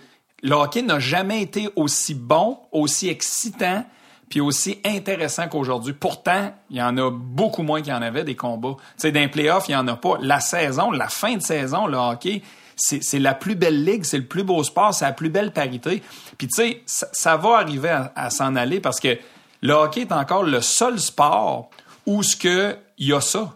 Ouais. Puis que des fois, il y a des joueurs qui sont choisis ou pris pour ces qualités-là. Tu sais, au basket, ils prennent juste les meilleurs. Au football, ils prennent juste les meilleurs. Au, à tous les sports, c'est t'es là à cause du niveau de talent. Le hockey aussi, c'est ça. Mais ça perdra pas en popularité, c'est certain. Puis ce qu'on voit aujourd'hui, ce qu'on sait, premièrement, avec les commotions, euh, moi, je te dirais que même aller plus loin que ça, je ne sais pas à quelle date, ça peut prendre plusieurs années, mais je te dirais qu'un jour, probablement que même les mises en échec au centre de la glace vont probablement être bannies. Euh, tu, tu irais jusque-là? Moi, j'irais jusque-là parce que maintenant, dans le hockey scolaire, maintenant, puis dans les, certaines fédérations, il y a une nouvelle tendance où ce qu'ils expérimentent, c'est des projets pilotes, mais avec la mise en échec seulement dans la même direction que le joueur. Donc, tu sais, le but de la mise en échec, c'est séparer la rondelle du joueur puis lui enlever la rondelle. C'est pas d'y arracher la tête. On aime tout ça, voir une belle mise en échec en plein centre de la glace. Mais maintenant, avec ce qu'on sait, puis avec la vitesse que le hockey pro puis que la Ligue nationale est rendue, mhm. le niveau physique des joueurs, la shape, la vitesse, c'est incroyable. Quand tu es live sur place, là, il y a plus de place. Les gars ont plus de temps puis ils ont plus de place. Puis ça ira pas moins, là, ça va continuer de s'améliorer comme ça. Moi, je dis qu'un jour, ça va peut-être être juste la mise en échec sur les bandes, puis du même côté que le joueur. Face à face, là, t'en auras peut-être plus ou t'auras peut-être plus le droit. Qu'est-ce que qu'est-ce que vous répondez à l'argument des, euh, des, des, des batailleurs de que par rapport à, à, la, la, justice sur glace, c'est que c'est eux qui assurent pour ben, éviter les coups salauds. Mais mon, mon, mon, argument tantôt, c'était ça. C'est que si les arbitres font leur job, parce que pour de vrai, les arbitres là, sont rendus tellement bons, là, puis c'est sûr que dans la Ligue nationale, c'est les meilleurs des meilleurs. Ça, on est d'accord. Puis rendu dans les séries, c'est les meilleurs des meilleurs des meilleurs. sais En finale, là, t'as les tops qu'il y a eu toute l'année, puis c'est correct, c'est leur, c'est leur finale à eux aussi. Toutes les ligues sous-jacentes, ils vont toujours avoir une adaptation. Ils sont en formation. Autant les arbitres que les joueurs. Fait que ça sera jamais parfait. Par contre, si la Ligue nationale, vraiment, eux, parce que c'est tous eux qui mènent le bal dans tout, là. sais la, la AHF font un excellent job, mais ça n'a rien à voir avec, avec la Ligue nationale au niveau de créer les précédents pour permettre aux ligues sous-jacentes de suivre le pas. Fait que si eux ils font ça, là, qu'ils vraiment ils maintiennent jusqu'en fin, jusqu'à la dernière game, comme au foot. Au mm. foot, là, il reste 4 secondes, flag on the play, flag on the play, ça finit là. Au basket, tranquillement, là, ils commencent à favoriser un petit peu trop les joueurs étoiles, mais tu sais, si t'es pas un joueur étoile, euh, qu'il reste 4 secondes, il y a une foul, a foul. Fait que tu sais, il, faut que ça, faut peut-être que dans le basket ça s'améliore, mais au hockey, c'est c'est vraiment flagrant comment que le... il colle plus rien d'un playoff, puis c'est là où que c'est sais, l'argument du, je parlais avec un superviseur d'arbitre, c'est ça. Il disait, well, on veut pas changer la game. Ouais, mais tu changes la game, tu scores pas. Tu sais, on met des règles en place. Fait que là, comment est-ce que tu, surtout quand, dans, les ligues juniors puis les ligues en dessous, comment est-ce que tu t'attends à ce qu'il y ait un, joueur qui se dit, bon, ben ça, c'est une pénalité, mais pas tout le temps. Comment est-ce que tu veux que lui, son jugement soit le même qu'un autre humain? Si le jugement il est égal pour tout le monde, qu'on sait c'est quoi une pénalité, ben c'est plus facile à respecter les règlements. Mais si on sait que dans les playoffs, c'est plus les, les, mêmes règlements ou ouais, tu peux peut-être l'avoir la pénalité, peut-être pas parce qu'il veut pas. Tabarouette, c'est rendu donc bien compliqué de jouer là-dedans, tu sais, c'est pas c'est pas simple. Fait que ce que ça fait, c'est que ça donne des marges grises incroyables, puis des fois ben ah, ben là c'est on s'est fait pogner. La, la, bagarre est toujours venue où le c'est de protéger, disons, nos joueurs vedettes ou tout ça, puis faire qu'ils ne se font, ils ne se font pas abuser, ok? Mm-hmm. Mais tu sais, si les joueurs ne peuvent pas abuser de ces gars-là, tu sais, si Crosby, tu peux pas le slasher parce que t'as pas le droit normalement. D'un règle, t'as pas le droit de slasher ou t'as pas le droit de cross-checker ou t'as pas le droit de frapper par en arrière. Si c'est calé, t'auras plus besoin des gars qui vont être là pour protéger ces gars-là. C'était ça le but. Mm. Mais tu sais, maintenant, c'est ça. Tu sais, des Ryan Ellis, des Tory Krug, des gars comme ça, des Gianta, des Saint-Louis, t'en voyais quasiment pas avant. Maintenant, il y en a à tonnes. Puis le hockey se porte pour le mieux parce que c'est des gars habiles, intelligents, avec des skills incroyables. Tu regardes Tampa Bay. C'est-tu le fun de voir jouer Tampa Bay? Euh, c'est incroyable, mais c'est ça, là, OK, c'est ça que ça devrait être. Moi, je pense pas que la popularité va en souffrir si... Euh, euh, tu sais, tout part des arbitres, comme Alex a dit. Si tout est calé comme ça devrait être, ben tu vas avoir juste la crème qui va ressortir. Le T'sais, meilleur de tous on, les joueurs. On, on lance pas du tout, du tout la hache aux arbitres, là, vraiment pas. Eux autres, ils font ce qu'on leur demande en Ouais. quelque sorte, tu sais, parce que, tu sais, c'est les superviseurs, ils, ils, ils font leur job, ça, les, les, les, les gérants d'arbitres, ils font ça, c'est ça leur job. Eux autres, c'est de former leurs arbitres pour coacher, pour, excuse-moi, arbitrer la game, comme les coachs, comme les dirigeants, les gouverneurs Ouais, veulent ouais. que ça soit fait. Fait que, c'est pas de leur faute à eux, mais à la fin de la journée, c'est un, c'est le groupe au complet qu'il faut qu'il allume que ça changera rien là, si tu le fais comme du monde. Ça, ça te dénaturera pas. Les gars vont s'adapter. Comme, comme l'année suivant le lockout. C'était une grosse année d'adaptation. Hey, des gars comme euh, Scott Gomez qui a fait euh, 90 points cette année-là. Ouais. Parce qu'à chaque fois qu'il y avait un bâton sur un bras, c'était un appel. Sauf que il y, y avait cette adaptation-là à faire. Mais à la fin de la journée, tout le monde va la faire pareil, cette adaptation-là. Si c'est respecté, t'en auras pas besoin. C'est honnêtement là, c'est le seul sport où est-ce que vraiment même au rugby, il y en a pas. J'ai joué longtemps au rugby puis tu sais, j'en ai fait des tournois seniors puis c'est ça existe même pas. Il y en a des fois, mais c'est tellement rare parce que les gars se respectent tellement, c'est tellement un sport intense physique que t'as pas besoin de te rendre là. Tu dis prochaine fois par exemple quand je vais le tacler, je vais le tacler comme du monde. Mais au hockey, ça, ça devrait être la même affaire. Reste dans les règles, mais va-t'en pas au-delà. C'est juste, c'est de quoi qui est sorti en, en début qu'à un moment donné, ils ont essayé de réglementer, tu sais, dans les années, tu sais, je pense en- en- dans les années 20 qu'ils l'ont réglementé comme des fisticuffs, là, qu'ils appelaient ça, mais à partir de là, c'était comme illégal, mais on, on le laisse se faire pareil. Tu as le droit de te pogner pareil. Ça aurait dû juste jamais avoir lieu, tout simplement. Dernier truc que je veux te parler pour euh, avant de vous laisser aller, les gars, c'est le, le- le coaching. En fait, le, le- le- vous êtes en- responsable de jeunes, tout ça. Puis Alex, moi, j'ai eu la chance de, de, de coacher avec toi. Ben, comme je dis toujours, être debout à côté pendant que tu coachais. Mais euh, à Brébeuf, en fait, euh, au- dans un autre réseau, c'était pas, au, c'était pas au collégial, c'était vraiment au réseau secondaire. Puis ça m'a vraiment marqué comme expérience, tu sais, de prendre des gars. C'était vraiment une année spéciale, des gars de 15-16 ans euh, qui viennent d'un milieu assez favorisé euh, brasser un peu la cage, tasser, nettoyer, prendre une gang de gars qui étaient on- pas une équipe qui était pas particulièrement talentueuse, mais d'avoir assisté à, à de voir ça, de prendre des gars, de vraiment créer une équipe, puis de voir euh, de prendre des, des, des gars de 15 ans puis en faire un, un peu des hommes, ça m'a vraiment marqué moi cette, cette expérience-là de coaching. Je trouvais ça très intéressant. Moi, je n'étais pas un gars qui vient euh, du coaching, je suis un ancien joueur, mais j'avais jamais vu ça. Euh, je trouvais que c'était vraiment, c'est quelque chose d'assez, euh, c'est un talent, en tout cas, c'est un truc qui est assez fascinant. Puis maintenant, t'es dans, t'es, t'en as parlé tantôt, Mike euh, Adessa, qui, qui était un peu, qui vous a coaché les deux, qui est un peu, qui nous disait la raison pour laquelle tu coaches. Qu'est-ce qui a fait ce gars-là qui fait que toi, tu as voulu devenir un coach? tu sais? Ben, tu sais, Claude pourrait t'en parler des méthodes à Mike, là. C'est quand même l'ancienne école, là. Ouais. Et, mais je te dirais que moi, ce que j'ai apprécié, c'est vraiment tout le bagage hockey. Il y avait vraiment des connaissances hockey assez... ben, en tout cas, par rapport à ce que moi, j'avais vécu là, auparavant, c'était des connaissances hockey extrêmement avancées. Fait que, moi, j'ai appris beaucoup. Tout ce qui était système de jeu, tactique collective, tactique individuelle, même des habiletés techniques. Il, nous amenait, moi, il m'a amené à me surpasser en tant que joueur. Puis, ce qui était le fun de ça, c'est que j'ai appris, cette année-là. Toutes les autres années avant, je veux pas dire que mes autres entraîneurs étaient pas excellents ou ils étaient pas bons, mais c'était comme, on dirait que c'était pas mal la même affaire. Puis, OK, là, on fait l'exercice. Mais je pense, je me rappelle mon, ma deuxième année à Tombe, j'ai eu euh, John Casey qui avait été mon coach, puis que, tu sais, lui, je me rappelle de cette année-là parce que j'ai appris aussi, mais, tu sais, souvent, on dirait qu'on, le hockey, surtout au Québec, c'est comme du pareil au même. OK, on fait tel drill, tu t'as Ouais, pas expliqué pourquoi, t'es dans le coin pendant à peu près une minute, tu bouges pendant 10 secondes. Fait avec Mike, c'était pas ça. Sauf que, c'était tellement tough mentalement. Tu sais, moi, j'avais tout le temps soit lui, soit Bernie, l'assistant coach, qui était sur mon cas. Tu sais, il fallait... Leur but, c'était évidemment de me pousser toujours à être meilleur. Mais il faisait d'une forme, puis c'était comme ça dans le temps, il faisait d'une forme négative. Fait que moi, ce qui m'a poussé à coacher, c'est que, sais, j'aimais ça faire des écoles de hockey. J'en ai fait beaucoup à- à- avec Joël Bouchard à l'académie. Tu sais, on, je tripais à développer le mouvement. C'est pour ça que je suis retourné à l'université en éducation physique. Tu sais, pour essayer de, de- d'aider les, les jeunes à voici comment tu peux faire tel mouvement, telle affaire.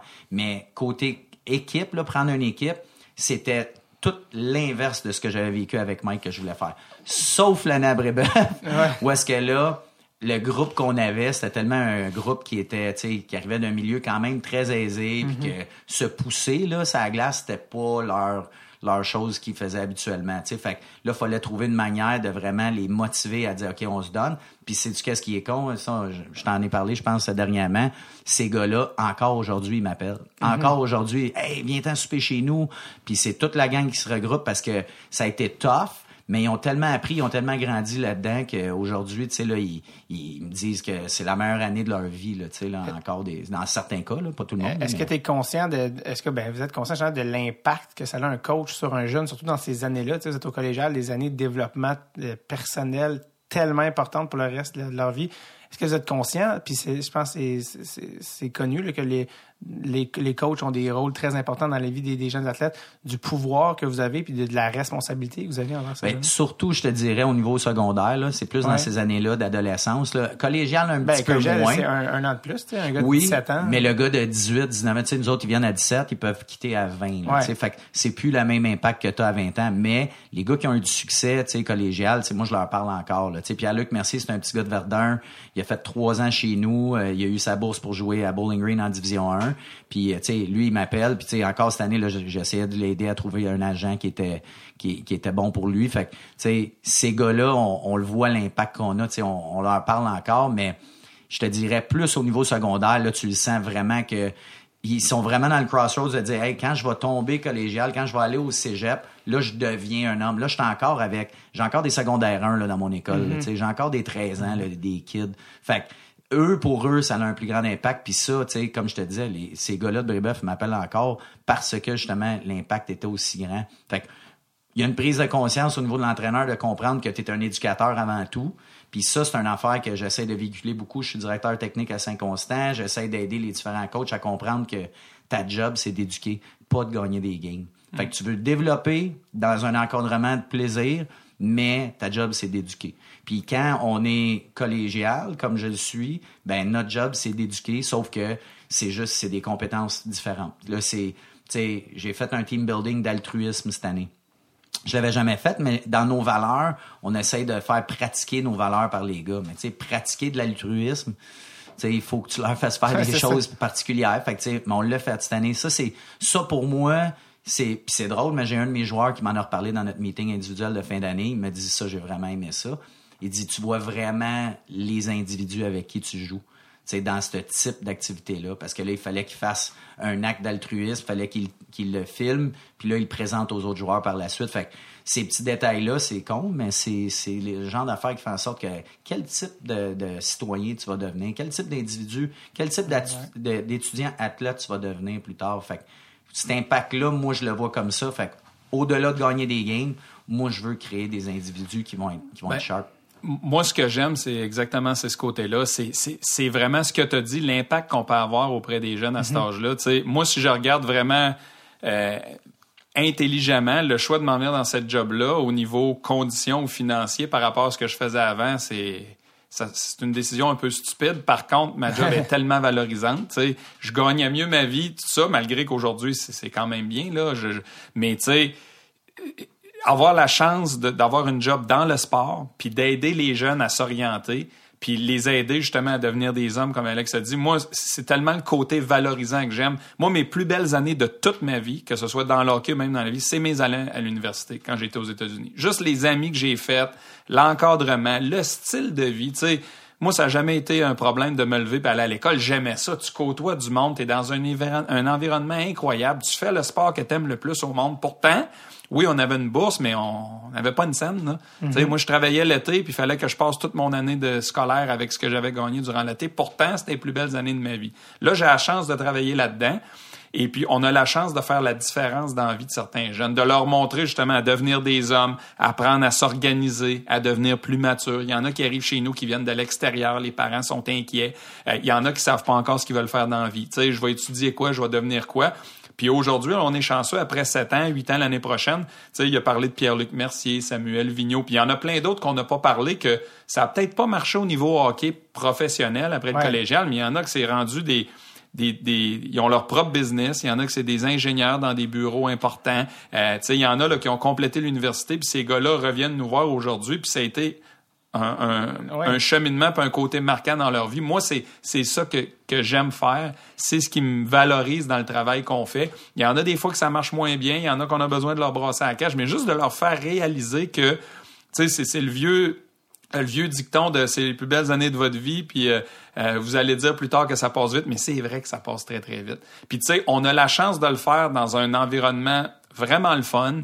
Euh, avec des belles conditions. Puis, tu sais, si on vient un petit peu au côté hockey, euh, ce que j'aime, c'est que, tu sais, nous autres, dans notre ligue, il n'y a pas d'échange. Fait à moins que toi, le joueur, tu fasses quelque chose de croche, tu réussisses pas à l'école, tu as mm-hmm. vraiment un comportement ou des conditions, normalement, on va te garder. Tu sais, ça arrivait des fois qu'on a laissé des gars aller pour des conditions qu'on jugeait que, regarde, on les avait rappelés à l'ordre, on leur avait dit, mais tu sais, normalement, tu es chez nous deux ans, trois ans ou quatre ans, selon le temps que ça va te prendre pour terminer. Puis, tu sais, contrairement à certaines ligues aussi, nous, on n'a pas un propriétaire en haut de nous euh, qui a besoin de gagner à tout prix. Tu sais, euh, Alex, il est là depuis sept ans. Ça fait sept ans qu'on travaille ensemble. Moi, ça fait sept ans que je t'en poste. Puis, tu sais, j'ai jamais eu la chance de... de, j'ai jamais eu, besoin, c'est-à-dire de regarder pour un autre coach. Puis, tu sais, oui, on veut gagner les deux autant que l'autre, mais lui, il est pas. Moi, je le juge pas juste par rapport aux victoires, aux défaites puis au championnat. On a eu la chance, notre programme, d'avoir du succès, mais en même temps, tous ces côtés-là, on les évalue. On a-tu fait des bonnes personnes, des bons étudiants, nos résultats scolaires, euh, comment que les joueurs sortent quand ils sortent de chez nous? Qu'est-ce qu'ils vont nous apporter plus tard? Qu'est-ce qu'ils vont. Tu sais, tout ça, nous autres, c'est un succès. Fait que même une année, si on gagne pas une coupe, mais on a 10 gars qui s'en vont à l'université, puis il y en a plus tard qui deviennent, peu importe ce qu'ils deviennent, pour nous, c'est un succès. C'est vendeur, ça. Qu'est-ce que, puis Alex peut pitcher sa réponse, mais qu'est-ce qui, selon toi, qui a engagé Alex, puis Alex, toi qui coach, qu'est-ce qui fait un bon coach? C'est quoi qui fait un bon coach hockey? Ben, le côté, ce qu'Alex a, dit, le côté éducateur. Nous autres, là. Il y a un côté éducateur, mais il y a un côté psychologie, il y a un ben, côté technique, il y a un côté, il y a beaucoup d'affaires dans du hmm. coaching, C'est, c'est, c'est des, ben, c'est un mélange de social skills. une combinaison de tout. C'est Oui, ça prend des bons gars de hockey, c'est certain, mais tu sais, si on regarde à travers la ligue, je pense qu'il y a des bons gars de hockey partout. Ça, on est probablement une des ligues qui a, euh, des staffs euh, incroyables partout. Mais tu sais, être capable d'éduquer, être capable de montrer, être capable de faire une différence dans la vie des gars en dehors de la glace aussi, leur montrer d'autres leçons que juste sur la glace.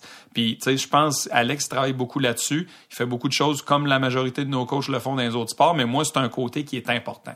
Oui, il faut former des athlètes. Oui, on veut gagner. On aime ça. c'est toujours le fun. Quand tu es capable de le faire dans un environnement gagnant, puis sais, il y en a des fois qui disent, ah, la victoire, tout ça. Moi, j'y crois. Mhm. Bâtir des winners dans la vie, il n'y a rien de mal à ça. Puis ça va peut-être faire des winners dans leur travail, dans leur famille. Qui te dit qui Non, mais tu sais, des fois, il y en a qui disent que la victoire à tout prix, euh, c'est pas juste ça. Non, c'est vrai que c'est pas juste ça. Puis nous autres, on le regarde de ce côté-là. Par contre, être des gagnants dans la vie, là, puis pas se laisser piler sur le dos, puis vouloir être premier, moi, je trouve que c'est une valeur mhm. qui, est, qui, qui est très bonne à, enseigner. Puis, tu sais, c'est ça que tu veux. Les leaders dans la vie, là, euh, les, leaders qui vont leader notre, province, notre pays, notre monde, tu veux des gagnants, tu veux des leaders, tu veux des bonnes personnes, tu veux des gens avec des bonnes valeurs. C'est quelque chose qu'on essaye de faire au Cégep Je justement là-dessus, tu sais, quand moi je parle souvent, quand on parle de créer des gagnants, moi je parle souvent d'adversité, puis comment que tu réagis face à cette adversité-là, ou comment que tu agis plutôt. Fait quand je te dirais, là, regarde notre cheminement, là, à notre ma, première, même que quand Claude est rentré euh, l'année pilote, là, avant qu'il devienne responsable des sports, il était le coach les deux derniers mois, je pense, puis après une équipe qui avait trois victoires, 22 défaites. Ils ont éliminé la première place, puis ils ont passé proche de rendre jusqu'en finale, à, à, quelques secondes de la fin. Fait il a vraiment fait de quoi d'incroyable avec un groupe de joueurs qui s'en allait nulle part. Fait que l'année d'après, je prends cette équipe-là qui ont eu un, succès en fin de saison, mais que ça a été terrible pendant toute l'année avec du recrutement un peu. Claude avait fait ça un peu at large, puis mm-hmm. on a gagné la médaille de bronze. On a fini sixième, mais 16 victoires, 18 défaites. L'année d'après, fini troisième. L'année d'après, fini premier, tout gagné, gagné les séries. L'année d'après, fini deuxième, perdu en finale. L'année d'après, fini quatrième, perdu en finale. Tu on, on a toujours eu, oui, du succès, mais justement, quand ça faisait trois ans de suite qu'on se rendait en finale, cette année-là, je considérais que dans notre groupe de joueurs, beaucoup de joueurs chialaient. Beaucoup de joueurs trouvaient toujours, ah, quand c'est tough, ils se disaient, ça, c'est pas correct. On a fait un ménage, j'ai gardé quatre vétérans, dont un qui pouvait juste jouer la deuxième session. Fait que j'avais un gardien, un défenseur, puis notre capitaine euh, qui revenait, qui était un, troisième année, qui était notre meilleur marqueur. Puis on a vraiment dit, garde nous autres, là, on veut que ça soit des bonnes personnes. Nous autres, on veut des bonnes attitudes. On veut que les gars, quand ils viennent à l'aréna, viennent pour les bonnes raisons, puis ils soient contents d'être là. Puis ça, pour moi, là, quand tu génères cette culture-là, puis c'est ce qu'on a fait, cette année-là, à cause qu'on avait autant de, de gars qui étaient, qui étaient nouveaux, début de saison était tough. On a même perdu des bons joueurs à Noël à cause des notes. Ils n'ont pas passé leur cours comme ils devraient. On avait peut-être mal identifié cette, cette partie-là chez eux. Mais tu vois, après ça, 11 victoires, 2 défaites. Puis l'année qui a suivi, qui était l'année passée, fini premier, puis on a tout gagné. Fait Yes. c'est, c'est ce type d'individu-là qu'on veut avoir, puis c'est ce type de culture-là qu'on veut générer. Fait qu'à partir de là, peu importe toutes les choses qu'on fait, c'est juste pour améliorer, si on veut, cette culture-là. Yes. Fait qu'autant psychologique dans les team building qu'on fait que les entraînements sur glace. Dernière question que je voulais te poser, parce que c'est quelque chose que tu m'as déjà mentionné, puis c'est quelque chose que j'avais observé moi-même, puis Claude euh, aussi t'a coaché un peu. Euh, même le, le peu de coaching que j'ai fait, tu m'avais déjà dit, moi, je suis vraiment un meilleur joueur depuis que je coach. Tu m'as déjà dit ça, je suis vraiment un meilleur joueur. Puis moi, c'est quelque chose que j'avais trouvé vraiment intéressant, parce que même si des fois, on s'entend, tu as joué au hockey toute ta vie, c'était pas quelque chose que tu faisais depuis un an. Moi-même, j'avais joué au hockey toute ma vie, mais de coacher, d'être dans cette position-là, tu comprends tellement des affaires que quand tu joues, tu deviens plus intelligent, plus connaissant, si on veut, d'une certaine manière, de d'être plus conscient un peu de, de- de la game en général, de où t'es. Je veux que tu me parles de ça, l'aspect de. Parce que souvent, les gens vont se dire, Ah, ben, moi, je, je sais, je joue au hockey tout le temps, mais quand tu passes dans les souliers d'entraîneur, le regard que ça te porte sur un jeu que tu regardes depuis 10, 15, 20, 30 ans est complètement différent. Puis ça te fait comprendre des trucs. J'ai trouvé ça Ben, intéressant quand tu m'as le dit ça. plus haut niveau de rétention au niveau de la mémoire, c'est quand tu fais quelque chose ou surtout quand tu l'enseignes. Ouais, c'est ça. Fait que tu sais, même si moi je te coach puis je t'explique tout, puis quand je vais te l'expliquer, tu vas peut-être le comprendre, tu vas peut-être le faire un peu, mais c'est de la répétition, c'est quand tu le réexpliques à quelqu'un, ça par exemple, ça reste puis tu l'as dans ta tête, puis tu es capable de mieux le faire justement sur la glace. Fait que c'est sûr que de coacher qui est d'enseigner dans le fond là quand quand t'enseignes euh, puis peu importe c'est quoi là comme je disais tantôt ça peut être du hors glace il y a d'autres affaires aussi à l'extérieur de la patinoire mais peu importe c'est quoi tu fais quand tu es dans ce rôle là veux, veux pas, tu vas l'intégrer beaucoup plus facilement. Fait que toi, quand tu joues par la suite, ben là, ça s'intègre, puis c'est là. Je te dirais que, par contre, même si je considère que je suis un meilleur joueur depuis que je coach, je pratique tellement pas que je suis encore très pas bon, là, des fois. là. Mais tu sais, à la fin de la journée, tu sais, ce que je veux dire, c'est là, je, je me compare des fois, j'embarque sur la glace avec des, avec des gars de la Ligue nationale et tout, fait que c'est un autre ball game. Mais je te dirais que ça, c'est le gros facteur qui, pour moi, le fait de le faire, le fait d'être là-dedans tout le temps, le fait de me creuser la tête. Puis j'étais un gars qui aime beaucoup toujours comme essayer d'améliorer tout ce qu'on fait. Fait que je- j'essaie de mettre mon temps aux bons endroits parce qu'à un moment donné, euh, tu sais, on, on ferait que ça, là, tu sais, là, euh, du matin au soir, mais je te dirais qu'avec les, les sept ans que j'ai passé là, tout ce qu'on a fait a été changé, a été amélioré depuis les débuts. Fait puis je veux que dans sept ans, ça soit encore toute une autre affaire, tu sais, pour que on soit vraiment rendu le plus spécifique pour chaque besoin de chaque individu dans notre groupe, pour que lui soit son meilleur à l'intérieur du cadre qu'on lui offre. Yes. Hey les gars, ça fait déjà presque une et demie. On a un petit peu bossé, c'était trop intéressant. Sorry. That's fait it. que euh, Alex Dandeno, coach en chef euh, pour euh, le- votre nom d'équipe, c'est quoi André Lando Boomerang, Le André Boomerang Lando. du euh, Cégep André Lando et Claude Morin qui est responsable des sports at large André Lando. Merci les gars, merci d'avoir pris le temps, merci d'être venu nous jaser de la Ligue collégiale et euh, longue vie à la Ligue collégiale. That's it. Merci beaucoup. Merci, David. Merci.